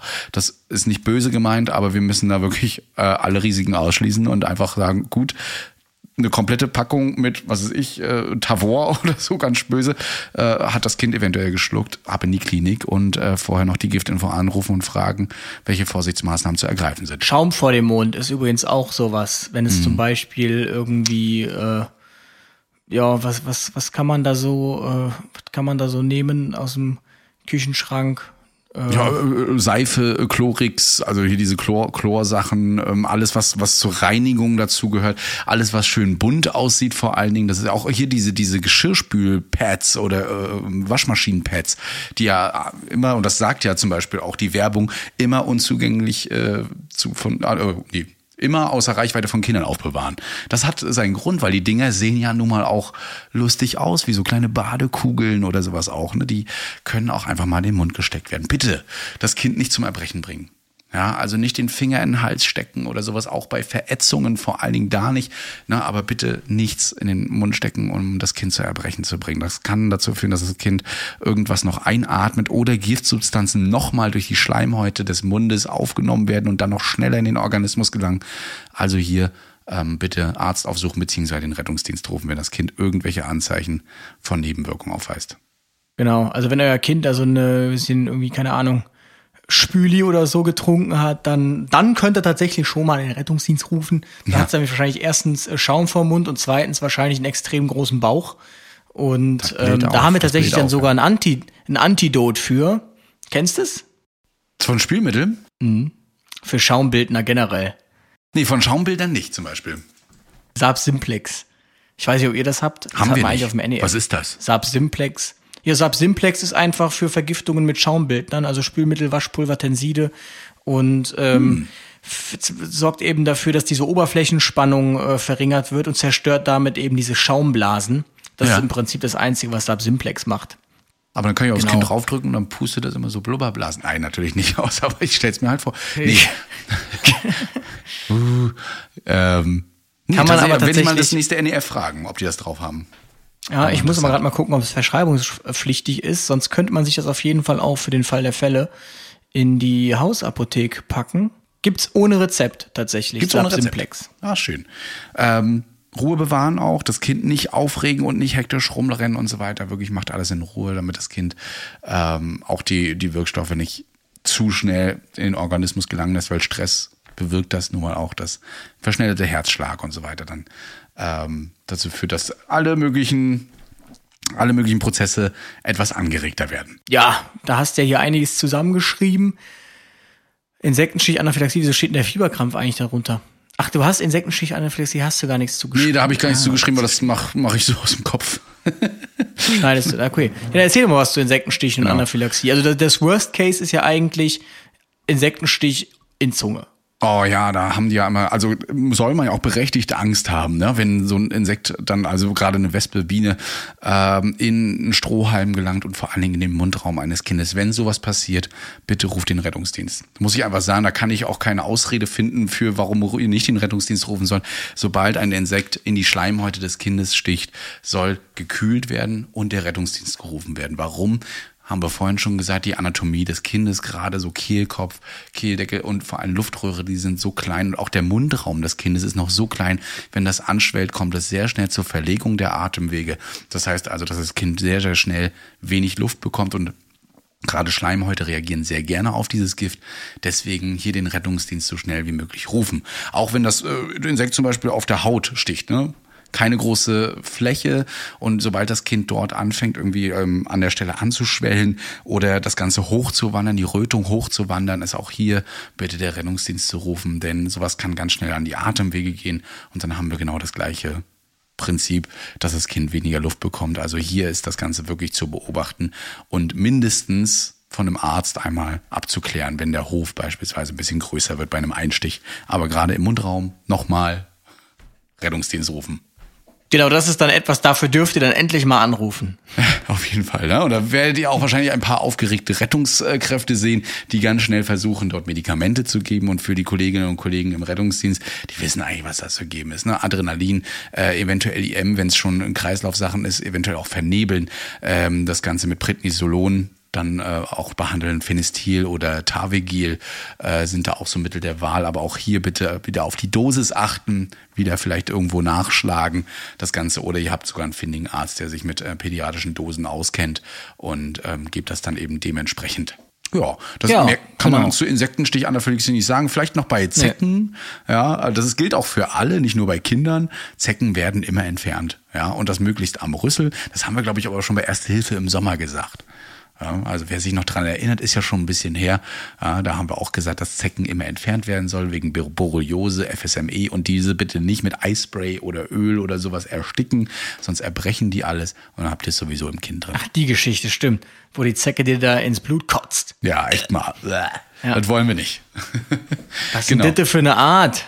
Das macht man doch Ähm, nicht, ja, wenn man sich hier schon nähert von jemandem. Ja, ansonsten ähm, gibt's da noch so zwei Sachen, die haben wir tatsächlich sehr, sehr häufig. Und zwar vor allem im Winter, Pseudokrupp und Fieberkrampf. Weil es tatsächlich auch sogar Studien gibt, die eben sagen, dass Pseudokrupp ab einer gewissen Temperatur, musste ich im Rahmen meiner Masterarbeit recherchieren, äh, vermehrt auftritt. Mhm. Und ähm, gerade bei kälteren Temper- Temperaturen, genau.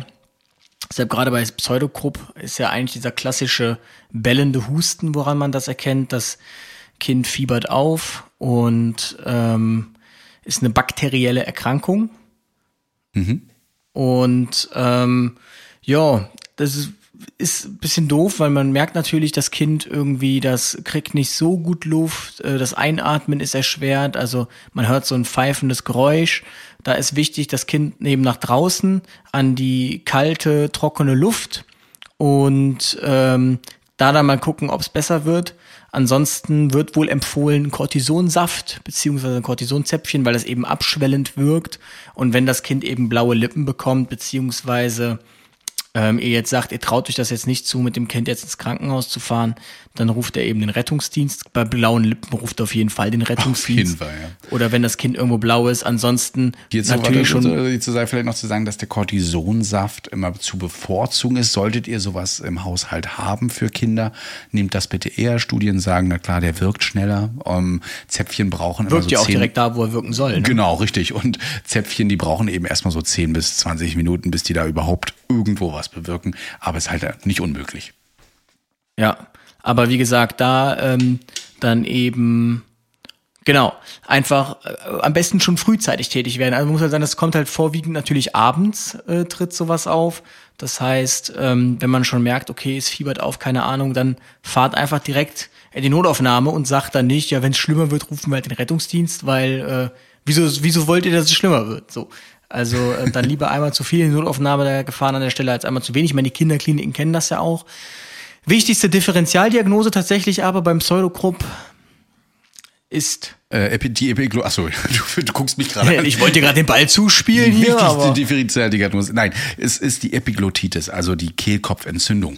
Die ist, gibt es auch bei Erwachsenen, ist dort nicht mehr lebensbedrohlich, bei Kindern aber eben schon, weil, wie vorhin schon gesagt, ne, die Organe der Atemwege sind eben noch sehr, sehr klein.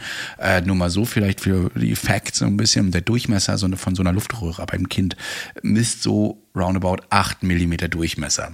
Ja, zum Vergleich, der Erwachsene hat so 18 Millimeter oder größer äh, im Durchmesser einer, einer Luftröhre. Das heißt, wenn hier jetzt mal was anschwillt, dann ist das sehr, sehr schnell zu. Und äh, die Epiglottitis, die ist eben doch sehr lebens, sehr gefährlich. Also gerade bei kleinen Kindern äh, äußert sich durch vor allen Dingen hohes Fieber, durch schmerzhaftes Schlucken, dann so eine klosige Sprache und äh, schwere Atemnot. Vor allen Dingen, das Kind hat auch so einen vermehrten Speichelfluss. Ja, also da müssen gerade die Rettungskräfte auch immer so ein bisschen entscheiden, ist es wirklich ein Pseudokrupp durch diesen äh, pfeifenden inspiratorischen Stridor, ja und äh, das trockene bellende Husten, dieses Seehundhusten. Ähm, oder ist es eine Epiglottitis? Ja, was macht man vor allen Dingen da ähm, als, als Rettungskraft? Nee, ich wollte kurz sagen, dass ich mich vertan habe, tatsächlich übrigens. Und zwar ist es genau umgekehrt, nämlich die Epiglottitis ist bakteriell und äh, der Pseudokrupp ist viral bedingt. Ich habe es umgekehrt gesagt, aber es ist umgekehrt, genau. Also die Epiglottitis ist bakteriell und der Pseudokrupp ist viral bedingt. Das heißt, gegen eine Epiglottitis könnte man dann auch Antibiotika geben. Das würden wir jetzt nicht tun. Ja. Aber ähm, ja, was machen wir denn, Christian? Was machen wir denn? Ja, wir können Cortison natürlich geben, wir können Adrenalin eventuell vernebeln, bei der Epiglottitis natürlich auch.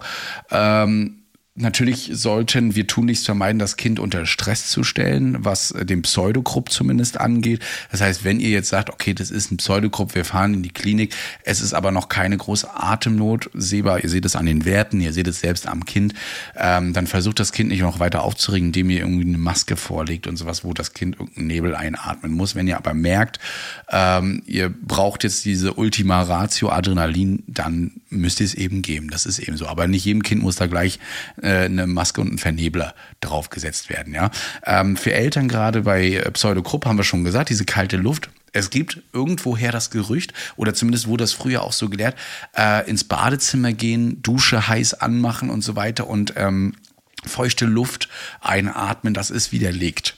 Ja, soll man nicht machen. Kalte, trockene Luft. Vielleicht wickelt man das Kind schön ein, warm ein und geht einfach raus, dass das Kind diese kalte Luft, es wirkt abschwellend, dann einatmen kann.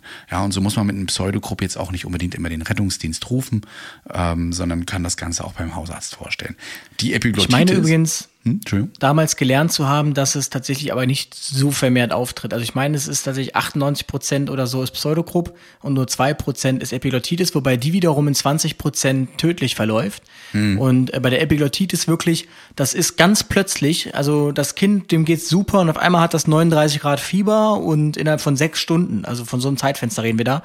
Und sobald ihr irgendwie ein schnarchendes Geräusch hört oder seht, dass der Hals angeschwollen ist, dann sofort den Rettungsdienst rufen, weil das ist ein ja. Notfall. Also da äh, gibt es auch nichts irgendwie drum herum zu reden. Ähm, der sollte ja. auf jeden Fall von medizinischem Personal überwacht ins Krankenhaus dann das Kind. Ja, beim Pseudogrupp hat man eben so einen pfeifenden, inspiratorischen Stridor. Ich kann es mal gerade nachmachen. So ein ah, so klingt für dich also ein Stridor. Bei mir wäre das eher so. Und inspiratorisch heißt immer irgendwas, verlegt die Atemwege, expiratorisch ist immer irgendwas, äh, Asthma zum Beispiel und hat eben diesen bellenden Husten. Und bei der Epiglottitis ist wirklich, zack, es ist auf einmal da aus dem Nichts und dann, dann aber Rambazamba. Ja. Die ähm, Epiglottitis war vor 25 Jahren noch weitaus vermehrt. Wir haben aber auch hier eine Impfung geschaffen, auch bei der Sechsfachimpfung meistens mit dabei. Für die Leute im Rettungsdienst hier bitte auch abklären, ist diese sogenannte HIP-Impfung ähm, vielleicht vorhanden. Ja, sieht man auch, steht auch HIB da, steht übrigens für Hämophilus Influenzae Typ B. Dafür steht HIP. Ähm, und da einfach mal drauf gucken, wenn das da ist, dann ist die Wahrscheinlichkeit einer Epiglottitis auf jeden Fall weitaus geringer. Und das hat übrigens dafür auch gesorgt, dass, äh, wie gesagt, das auf 20 Prozent runtergegangen ist. Da gab es damals weitaus mehr Epiglottitis-Fälle mit ähm, schweren, sogar tödlichen Verlauf. Ja. Genau, und du hattest jetzt schon gesagt, wenn dann die Temperatur so schnell ansteigt, ähm, dann kann es noch zu noch einem Phänomen kommen, nämlich dem sogenannten Fieberkrampf. Hast du ihn schon mal live sehen können oder warst du, du warst wahrscheinlich meistens da, wenn das schon passiert ist? Ne? Ich glaube tatsächlich, dass das ausschließlich Eltern live sehen, weil bis zum Fieberkrampf ist ja erstmal eigentlich alles in Ordnung. Das Kind fiebert relativ schnell auf, auf über 39 Grad und ähm, dann kommt es meist zu diesem Fieberkrampf, nämlich das Kind verdreht plötzlich die Augen, hat irgendwie so einen starren Blick in die Leere, ist nicht mehr ansprechbar, reagiert nicht auf Reize und dann kommt es meist zu einer superschnellen Blaufärbung, eben dadurch, dass es nicht mehr atmet, es schüttelt sich vielleicht auch, muss aber nicht. Kann auch nur sein, dass irgendwie der Gesichtsmuskel oder so zuckt. Und mhm. ähm, das ist dann meist der Schreckensmoment, in dem die Eltern anrufen. Und ähm, wenn wir dann da sind, ist meist schon wieder alles normal. Also der ist wirklich unter einer Minute der Krampf, dauert maximal fünf Minuten. Und die Kinder sind dann natürlich in so einer Nachschlafphase. Das war natürlich auch sehr anstrengend und die haben halt hohes Fieber. Aber grundsätzlich äh, muss man sich da keine Sorgen machen. Also ich hatte auch mal irgendwo nachgeschaut, damals ist eigentlich sehr, sehr, sehr, sehr unwahrscheinlich, dass das Kind reanimationspflichtig wird infolgedessen.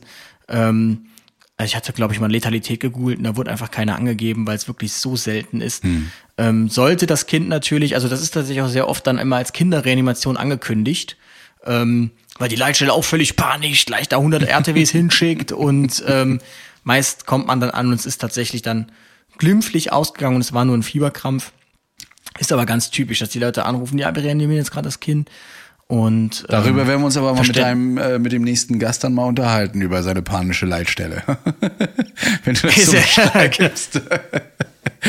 da bin ich gespannt, was er dazu sagt. Nein. Aber ich meine, bei uns steht Nee, das war tatsächlich, da bin ja. ich mit einem Kollegen gefahren, da hörten wir nur am Funk, ja, RTW sowieso, mal mit dem NEF sowieso dahin, äh, Fieberkrampf.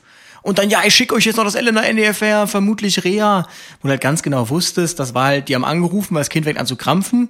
Dann hat, wurde es als Fieberkrampf und dann haben die angerufen, das Kind atmet nicht mehr, was halt im Rahmen des Fieberkrampfes dann passiert, dass es blau anläuft und dann wurde es auf einmal eine Reha. Ja, und als die dann da waren, war es halt am Ende wieder ähm, ja. alles gut und alle konnten abbrechen. Das meinte ich damit panisch. Also die Deutsche Gesellschaft für Kinder- und Jugendmedizin sagt das auch und die haben wirklich hier Zitat, Fieberkrämpfe sind im medizinischen Sinne harmlos. Ja, das sagen also sogar die Fachleute.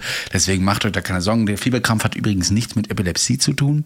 Ja, das ist einfach nur aufgrund der schnellen Erhitzung des Körpers und äh, den, damit kann das äh, kindliche Gehirn einfach noch nicht umgehen und der Organismus und krampft eben hier. Also macht eine große Kreizauslösung und die dauert halt einfach nur mal eine Minute. Sieht schrecklich aus. Ich kann jedes Elternteil verstehen, die da äh, nicht ruhig bleiben können ähm, und den Rettungsdienst auf jeden Fall rufen. Es ist auch zu empfehlen, den Rettungsdienst da vorsorglich trotzdem zu rufen. Und wenn nichts ist, dann ist halt nichts. Ja. Wichtig Ansonsten, ist, was hilft? Fieber senken. Genau. Und das macht man eben mit ja, Zäpfchen. Zäpfchen. Ne? Paracetamol-Zäpfchen meistens. Genau. Genau, das könnt ihr ruhig aus der Hausapotheke mal mitnehmen oder immer mal auch mal reinpacken. Ähm, empfiehlt euch der auch wahrscheinlich der Kinderarzt mal. Wichtig ist halt, wie lange ging er und war das Kind danach wieder ansprechbar. Ja, steckt dem Kind bitte nichts in den Mund. Es gibt ja noch so die alte Erste-Hilfe-Regel, hat man früher so einen Beißkeil im Erste-Hilfe-Kasten gehabt für Epileptiker. Den sollte man in den Mund stecken, macht man schon sehr lange nicht mehr. Ja, bitte. Haben wir, glaube ich, sogar noch auf dem RTW. Habt ihr noch auf dem RTW? Ja, äh, wir haben es nur noch als Türstopper. Ja, dafür hm, sind die Dinger gut. Also wenn ihr Wahrscheinlich ist es auch da deshalb bei uns. Ansonsten ähm, Kommen wir zum absoluten Worst-Case-Szenario abschließend und das ist die Reanimation beziehungsweise ja die Reanimation Kind. Wünscht man natürlich keinem da irgendwie dabei zu sein. Aber ähm, ganz wichtig, hatten wir schon mal gesagt, auch im Thema, glaube ich, Reanimation beim Kind geht es immer darum, dass die Ursache ja meist ist, dass das Kind keine Luft bekommen hat und infolgedessen reanimationspflichtig geworden ist. Sehr unwahrscheinlich, dass das Kind jetzt einen Herzinfarkt hatte. Deshalb ist ganz wichtig, immer das Kind als auch wenn es, das ist jetzt ganz wichtig, für den absoluten Laien, den absoluten Laien, empfiehlt ERC, also die, die Leitlinien sind die Leitlinien einfach drücken. Wenn ihr jetzt ein bisschen mehr Ahnung habt, ein ganz bisschen mehr Ahnung, dann ähm, ruhig fünf Initialbeatmungen und dann im Zyklus ja 15-2. Eigentlich so bis zum welchen Lebensjahr? Bis zum 18., 16. Ab wann äh, macht man 30? Bis zu acht Jahren. Ja, also da sagt man das so. Genau, danach äh, wird Erwachsenenreanimation also 30 zu 2 gemacht. Äh, du kannst aber nochmal nachgucken. Ich kenne das eben ähm, bei, bei, Kindern bis zum achten Lebensjahr, die mit diesen fünf Initialbeatmungen.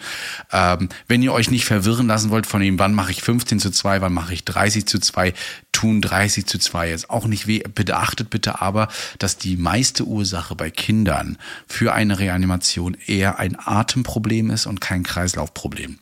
Weswegen ein 15 zu 2 eher zu empfehlen ist, weil dann mehr beatmet wird und ein bisschen weniger gedrückt wird. Ähm, deswegen empfiehlt hier die ERC 2021 auch hier eine 15 zu 2, sagt aber, wenn die Leute unerfahren sind, dann auch einfach 3 zu 2, das tut nicht weh. Ähm, das ist, nee, es ist tatsächlich so, dass alles, was erwachsen aussieht, soll 30-2. Und wenn man sich mhm. fragt, ist das schon erwachsen, dann 30-2. Das ist wohl so Leitlinie.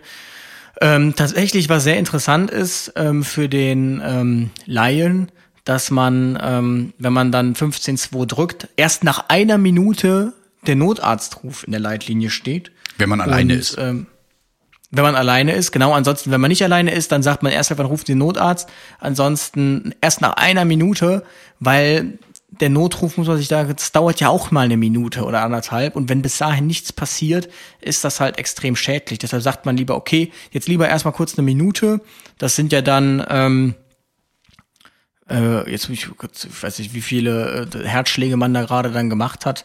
Wie oft schafft man das 15 in einer Minute? 120. Also wenn man jetzt nur drücken würde, würde man ja äh, 120 Schläge schon schaffen. Ne, man also soll ja immer zweimal pro Sekunde, bei kleinen Kindern sogar schneller. Ne, da soll man ja 130er, 140er Rhythmus äh, reanimieren. Aber wenn ihr euch das wieder merken wollt, auch diese typische Regel, 100 bis 120 Schläge pro Minute, am besten ein bisschen schneller ähm, draufdrücken. Genau. Das sind immer zwei Schläge dann, übrigens pro Sekunde, für die, die es ja. mehr wissen wollen. Und dann erst des, den, den, den Notruf absetzen.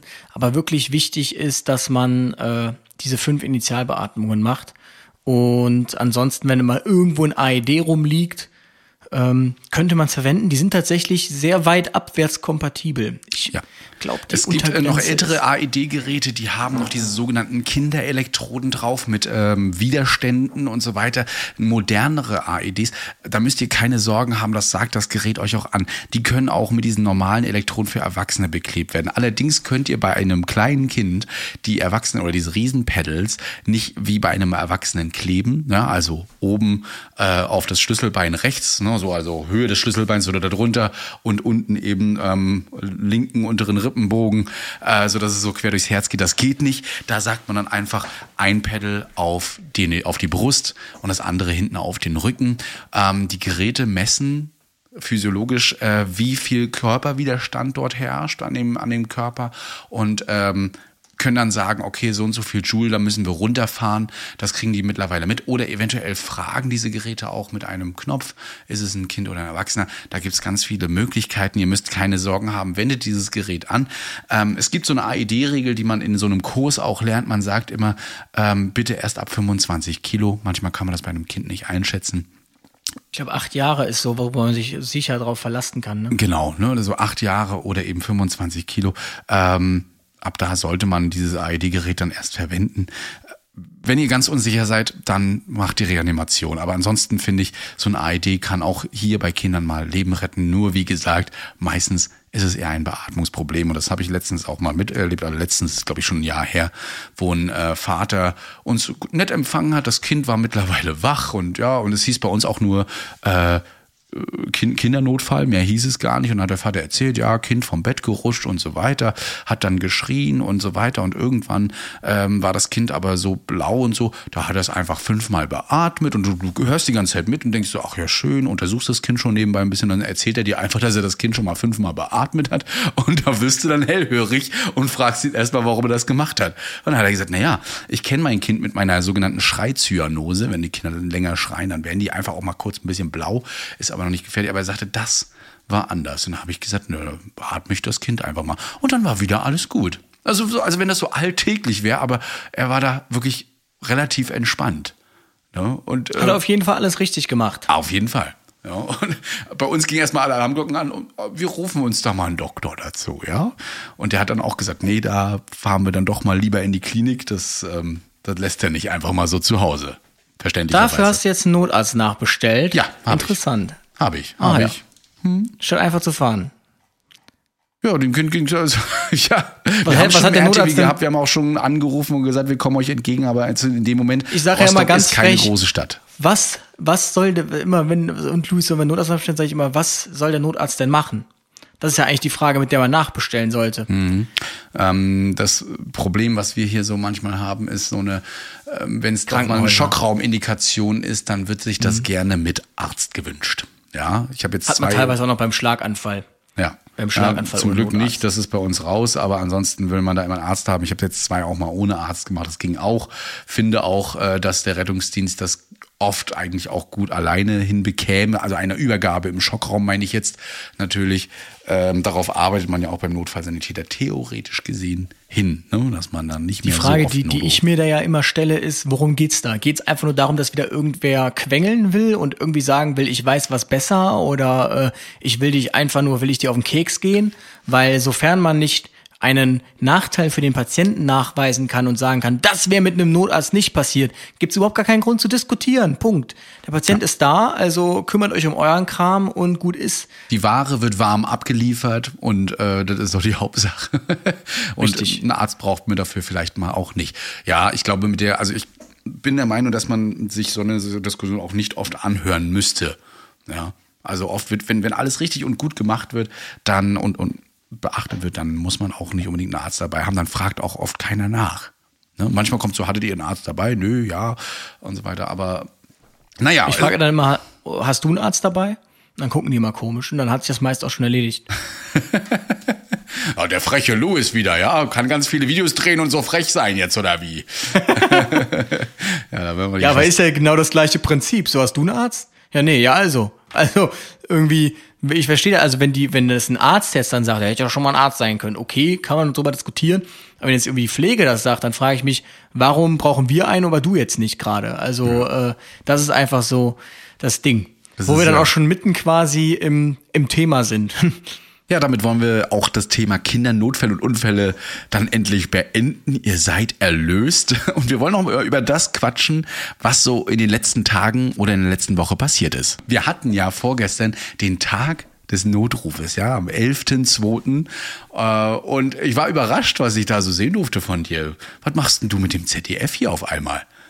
Ja, das war im ZDF. Die hatten mir tatsächlich, wie das halt immer ist, am Tag des Notrufs oder vor irgendwelchen Reanimationstagen, einen Tag früher schreibt meist irgendwer von irgendeiner Presse, weil die denen eingefallen ist, oh mein Gott, wir haben ja dazu einen Tag. Und so schrieb einfach ZDF-Logo über Instagram ganz unverbindlich, ob ich denen nicht drei Fragen beantworten könnte. Und ähm, da meinte ich ja, wie alt ist denn die Zielgruppe? Da meinten ja so 12 bis 16. Und dann habe ich die kindgerecht in langsamem Sprechtempo beantwortet, die Fragen. Und das gesagt, was ich keinem Erwachsenen sagen würde, nämlich lieber einmal zu viel als zu wenig. Aber Oh. ähm, na, Spaß beiseite. Aber nee, Kindern muss man das ja einfach äh, anders erklären. Also ein Kind soll jetzt nicht entscheiden, wann, weil das war so eine Frage, die erste Frage, wann, wann soll ein Kind, wann soll man denn nur 112 wählen? Und dann sagst du jetzt nicht einem Kind, also du wählst das jetzt nicht in dem und dem und dem und dem Fall, da kannst du ja auch überlegen, ob du mit dem Bus ins Krankenhaus fährst, sondern äh, da sagt man dann schon eher lieber fünfmal zu viel dann als einmal zu wenig. Ich will sehen, dass du noch einen 16-Jährigen als Kind bezeichnest. Das wird er dich auf jeden Fall spüren lassen, dass er das nicht mehr möchte, Jugendlicher. ne? eher, gesagt, aber hast ja. recht, ne? die muss man das schon irgendwie in, in, also auf ihre Art und Weise dann ein bisschen erklären. Das hast du auch ganz gut gemacht. Guckt euch das mal ruhig mal an bei ZDF Info. Äh, fand ich nicht schlecht. Ähm, auch ich habe Logo, ZDF-Logo. Ich weiß nicht, was du mit Ah, ZDF Info hast. ZDF Info. Ich habe keine Ahnung, irgendwie bin ich da voll drauf gekommen. Ich glaube, weil mein eigener Kollege das immer auf, auf dem Radio hört und dann muss ich mir über ZDF Info anhören. Ansonsten Du warst hat die Feuerwehr Einsatz? Köln ja genau fleißig getwittert. Ich hatte Dienst und die Feuerwehr Köln hat auch jeden Einsatz von uns brav durchgetwittert. Was war das, heißt, eigentlich? Du sagtest, du warst um elf dann erst äh, angemeldet. Was heißt das? War, hast du vorher noch Kaffee getrunken? Ich sagte oder? eingecheckt. Ach, ja, eingecheckt, eingecheckt, ja. weil da erst unser eingecheckt ins Notfallgeschehen, weil erst um erste elf der erste Einsatz kam. Also wir waren völlig verwundert. Irgendwie war voll ruhig für einen Freitag. Und so kam halt erst um 11 Uhr der erste Einsatz. Ja. Und war jetzt alles nix groß spektakuläres, muss man sagen. Äh, ja, Nicht, nicht so spät. Ich habe dafür tatsächlich mal Notfälle gehabt. Ich habe ja dann die Nacht übernommen quasi von diesem Tag des Notrufes und hatte drei richtige Notfälle. Ja? ACS, dann äh, diese Fraktur, von der ich vorhin schon erzählt hatte. Und das andere, was waren das noch? Ach ja, äh, irgendwie mehrere Synkopen nach, frag mich nicht. Also auf jeden Fall äh, war der nicht mehr so ganz erweckbar. Äh, und das war doch auch schon interessant. Also, also das, wo der Rettungsdienst auch mal wirklich tätig werden konnte. Und das äh, war ja mal ein schönes Highlight für so einen Tag des Notrufes. Gleichzeitig hat man bei uns hier verlautbart in Mecklenburg-Vorpommern, ja, nicht im Ballungsgebiet NRW, dass ähm, jetzt einige RTWs von uns mit dem Gaffen tötet QR-Code beklebt wurden und meiner wird bald beklebt. Das heißt, auch ich fahre bald mit so einem Dein eigener? Mein eigener. Ich habe meinen eigenen schon vor der Tür stehen mittlerweile. Äh, nee, der hier in Rostock, äh, unser Johanniter. Das heißt, wir sind endlich wieder zu erkennen, wer ist jetzt hier Johanniter. Auf jeden Fall kriegen wir einen äh, QR-Code drauf. Ja, und in Wismar ist es schon, auf Rügen auch und auf Hiddensee haben wir jetzt auch den QR-Code. Damit fahren die Dinger jetzt schon rum und mal gucken, wann, ich sind das nur bekomme. Johanniter-RTWs oder? Ja, tatsächlich. Die haben sich dem angenommen und er ist ja, das Pilotprojekt kommt ja auch davon. ne? Also sie machen das jetzt gerade und forschen da weiterhin, ähm, wie man mit, ob, ob dieser Code denn auch wirklich was nützt. Ja. Und wie Leute darauf Wobei ich reagieren. mich ja frage, tatsächlich, ob Gaffen ja wirklich noch so ein Problem ist. Also, ich finde, es, die Medienlandschaft ist ja sehr ruhig drum geworden. Ja, komischerweise kriegst du es denn mit im Einsatz? Also ich muss sagen, ich krieg's noch sehr häufig. Ich bin es halt gewohnt, dass in meinem Einsatzgebiet scheinbar die Menschen sowieso den ganzen Tag nur auf der Straße stehen, vor ihrer Haustür und gucken. Das heißt, für mich ist es eher ungewohnt, wenn keiner guckt. ähm, Na, wollt ihr jetzt keine Fotos machen oder was? Hier. Aber Guckst genau, Fotos habe ich tatsächlich, außer die Pressevertreter, habe ich Fotos machen tatsächlich eigentlich, habe ich noch nie gesehen, dass es einer macht, aber gucken machen sie immer. Einfach gucken. Ich hatte schon viele Extrembeispiele wirklich dafür und auch äh, von Autos, die anhalten mit Kindern auf einer vielbefahrenen Straße und so weiter. Also Mhm. ich denke mal auch die Kolleginnen und Kollegen, die auf den Autobahnen umher retten, äh, können da bestimmt ein Lied von singen. Ja, und äh, darum geht's ja auch. Aber auch in der Stadt, ne, wie oft und wie schnell so ein Handy rausgeholt ist und da Fotos gemacht werden. Ich weiß auch nicht, was die Leute davon haben, ganz ehrlich. Was, was habt ihr von solchen Bildern? Die kriegt ihr Letzt- war- massenweise überall geliefert. War übrigens letztens äh, wieder, es war auch schon wieder, da war Person klemmt, eingeklemmt auf der Autobahn gemeldet. Und dann äh, entschied man sich dazu, einen Hubschrauber zu schicken, anstatt ein bodengebundenes NEF. Und ähm, dann äh, war das, äh, war der RTW 1 Ersteintreffen und dann hieß es direkt, ja, hier ist niemand eingeklemmt, der Notarzt soll mal durchziehen, aber äh, der Rest kann abbrechen. Ja gut, statt man dann irgendwie das bodengebundene NEF dahin schickt, haben sie dann den Hubschrauber dahin geschickt. und ich, wir sind dann dran vorbeigefahren aus der Gegenfahrt, ich dachte mir, das habt ihr jetzt hier gerade nicht gemacht. Hubschrauber wahrscheinlich einfach nur für irgendwie HWS-Distorsion oder so, äh, ganze Autobahn dicht gemacht und riesen Rückstau. Ähm, hätte man alles vermeiden können. Da dachte ich mir, das war jetzt auch irgendwie nicht die klügste Entscheidung, weil das erzeugt auch auf der Gegenfahrbahn natürlich Stau, weil die Leute jetzt gucken, oh mein Gott, da landen Hubschrauber. Und äh, naja, also mit Hubschraubern muss man immer sehr vorsichtig sein, finde ich, aber gut. Ja, das ist äh, tatsächlich so. Also wenn man mit einem Hubschrauber da mal landet, äh, auch viel, viel Aufregung. Ich, ansonsten, ich war in Bielefeld am Studieninstitut Westfalen-Lippe. Ach. Und zwar war ich da ja äh, eingeladen, um mit einem, das ist ja ein Notsan äh, Ausbildungszentrum, eingeladen, um da über Wer rettet den Rettungsdienst zu reden. Und ich war schon was früher da und äh, mich erwarteten tatsächlich Fans vor der äh, vor der Tür. Ja, ich bin tatsächlich auch soziophob. Man denkt es gar nicht, aber irgendwann fragte mich auch so ein Klassenlehrer, hör mal, das ist dir aber schon ein bisschen unangenehm, ne? Und ich meinte, ja, irgendwie, keine Ahnung. Also ich habe auch extra, ich habe gesehen, da war so ein ganzer Notsandkurs, der verdächtig lange einfach nur vor der Tür stand. Ich habe dann in meinem Auto gesessen und so getan, als müsste ich irgendwas tun, damit die weg sind, wenn ich durchkomme, wenn ich reingehe. Und ähm, dann stand da tatsächlich ein, äh, standen zwei Eltern mit so einem kleinen Mädel, der Tochter. Und ähm, ich dachte erst, okay, warten die auf irgendwen? Bin dann so vorbeigegangen und dann hörte ich nur von hinten, hey Luis. Dann habe ich mich umgedreht, dann äh, sind sie tatsächlich extra aus dem 15 Minuten Nachbardorf, entfernten Nachbardorf gekommen, sagte, ja, hier, die so und so, ich weiß leider gar nicht, wie sie heißt, die hört auch fleißig euren Podcast. Die war völlig überfordert, die hat gar nichts mehr gesagt, einfach nur geguckt, versucht irgendwie diesen Moment zu überstehen. Und ähm, dann haben wir kurz ein Bild gemacht. Aber ich sag dir mal, dieses Ausbildungszentrum, so wäre ich mal gern ausgebildet worden. Also da stand ein Mähdrescher, ein 40-Tonner ähm, Rescue Arena, die bauen gerade neu und bekommen eine, eine Regenanlage, damit man dann auch im Regen trainieren kann. Nein. Also richtig krass einfach. Jetzt, äh, was für eine Ausbildungsstelle? Also für Rettungsdienst oder? Ja, Rettungsdienst. Die machen Rettsan und Notfallsanitäter. Ah, krass, ja. Ja, ich habe ja gehört, bei uns in Rostock kommt jetzt auch bald noch eine Rettungsdienstschule der Johanniter hin.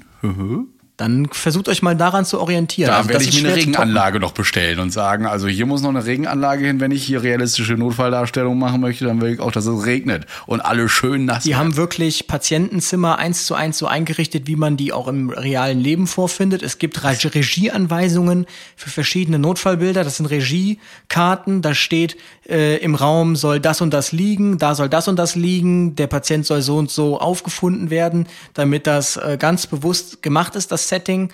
Die haben Arztbriefe ausgedruckt, die eins zu eins aussehen wie echte Arztbriefe, damit man direkt schon das System versteht.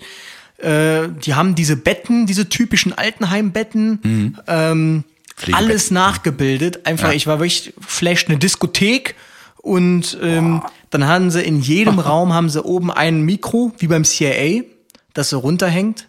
Dass und du auch eine alles Kamera. von denen hörst, was die sagen oder mauscheln, ja? Genau, und Oder? eine Kamera, weil der Notsandkurs, der sitzt dann eine Etage drüber. Ja. Zwei werden dann unten ins Fallbeispiel geschickt und ähm, genau, dann können sich das alle angucken und analysieren. Das ist ja mega. Also so, so stellt man sich das vor.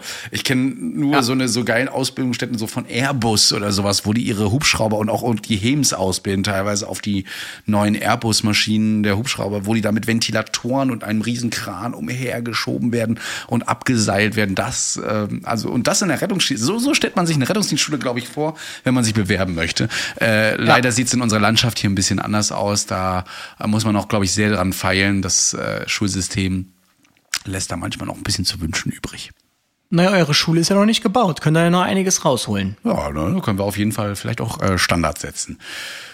Ja, ansonsten haben wir noch eine Tasse zu Ehren des äh, Notrufs, Tag des Notrufs rausgebracht. Du hast ja gleich dir vier gegönnt, ne? Ich habe mir vier bestellt. Zwei für die Wache.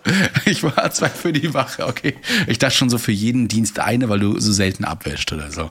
Ja, Richtig. Und wenn du vier, vier Dienste die Woche vielleicht hast, dann. Wer ja auch denkt hier, ich würde irgendwie so einen Rabattcode. Du könntest mir mal so einen Rabattcode einrichten, dass ich den einfach eingebe, dann krieg ich es kostenlos. Ich glaube, das Aber, kriegen wir hin. Das äh, will ich ja auch für andere noch. äh, Hier haben zum Beispiel Kolleginnen und Kollegen, die hier in Rostock wohnen, äh, die fragen ja gerne mal nach und äh, die sparen sich zum Beispiel für den Versand und sowas alles. Und ja, und äh, ja, Ja, ich hab dass- hier vollen du, Preis dass du und hier den sogar vollen noch- Preis bezahlst. Das, das, Und 4 Euro Versand. das besprechen wir hier gleich nochmal, weil ich komme ja jetzt nächsten, nächsten Monat wieder nach Köln.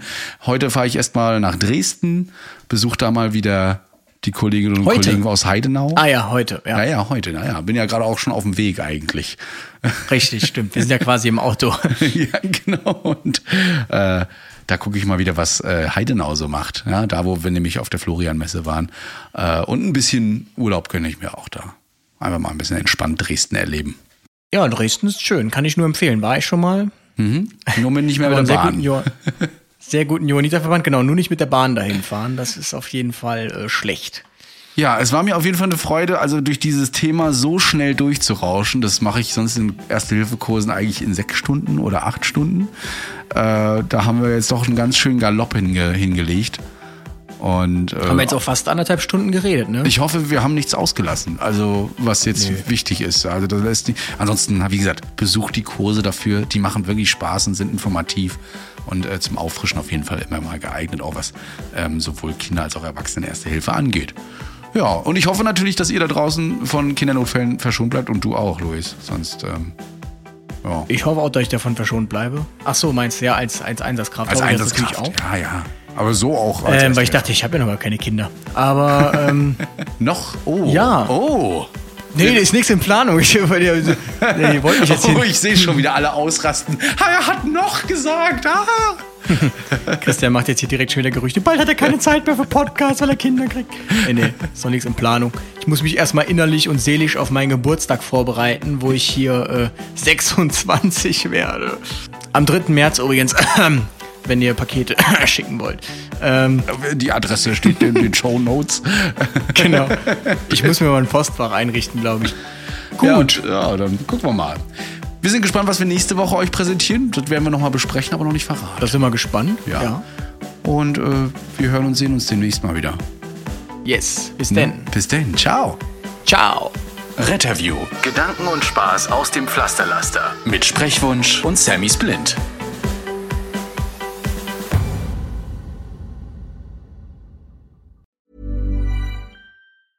Planning for your next trip? Elevate your travel style with Quince. Quince has all the jet setting essentials you'll want for your next getaway, like European linen, premium luggage options, buttery soft Italian leather bags, and so much more. And is all priced at 50 to 80% less than similar brands. Plus, Quince only works with factories that use safe and ethical manufacturing practices. Pack your bags with high-quality essentials you'll be wearing for vacations to come with Quince. Go to quince.com slash pack for free shipping and 365-day returns.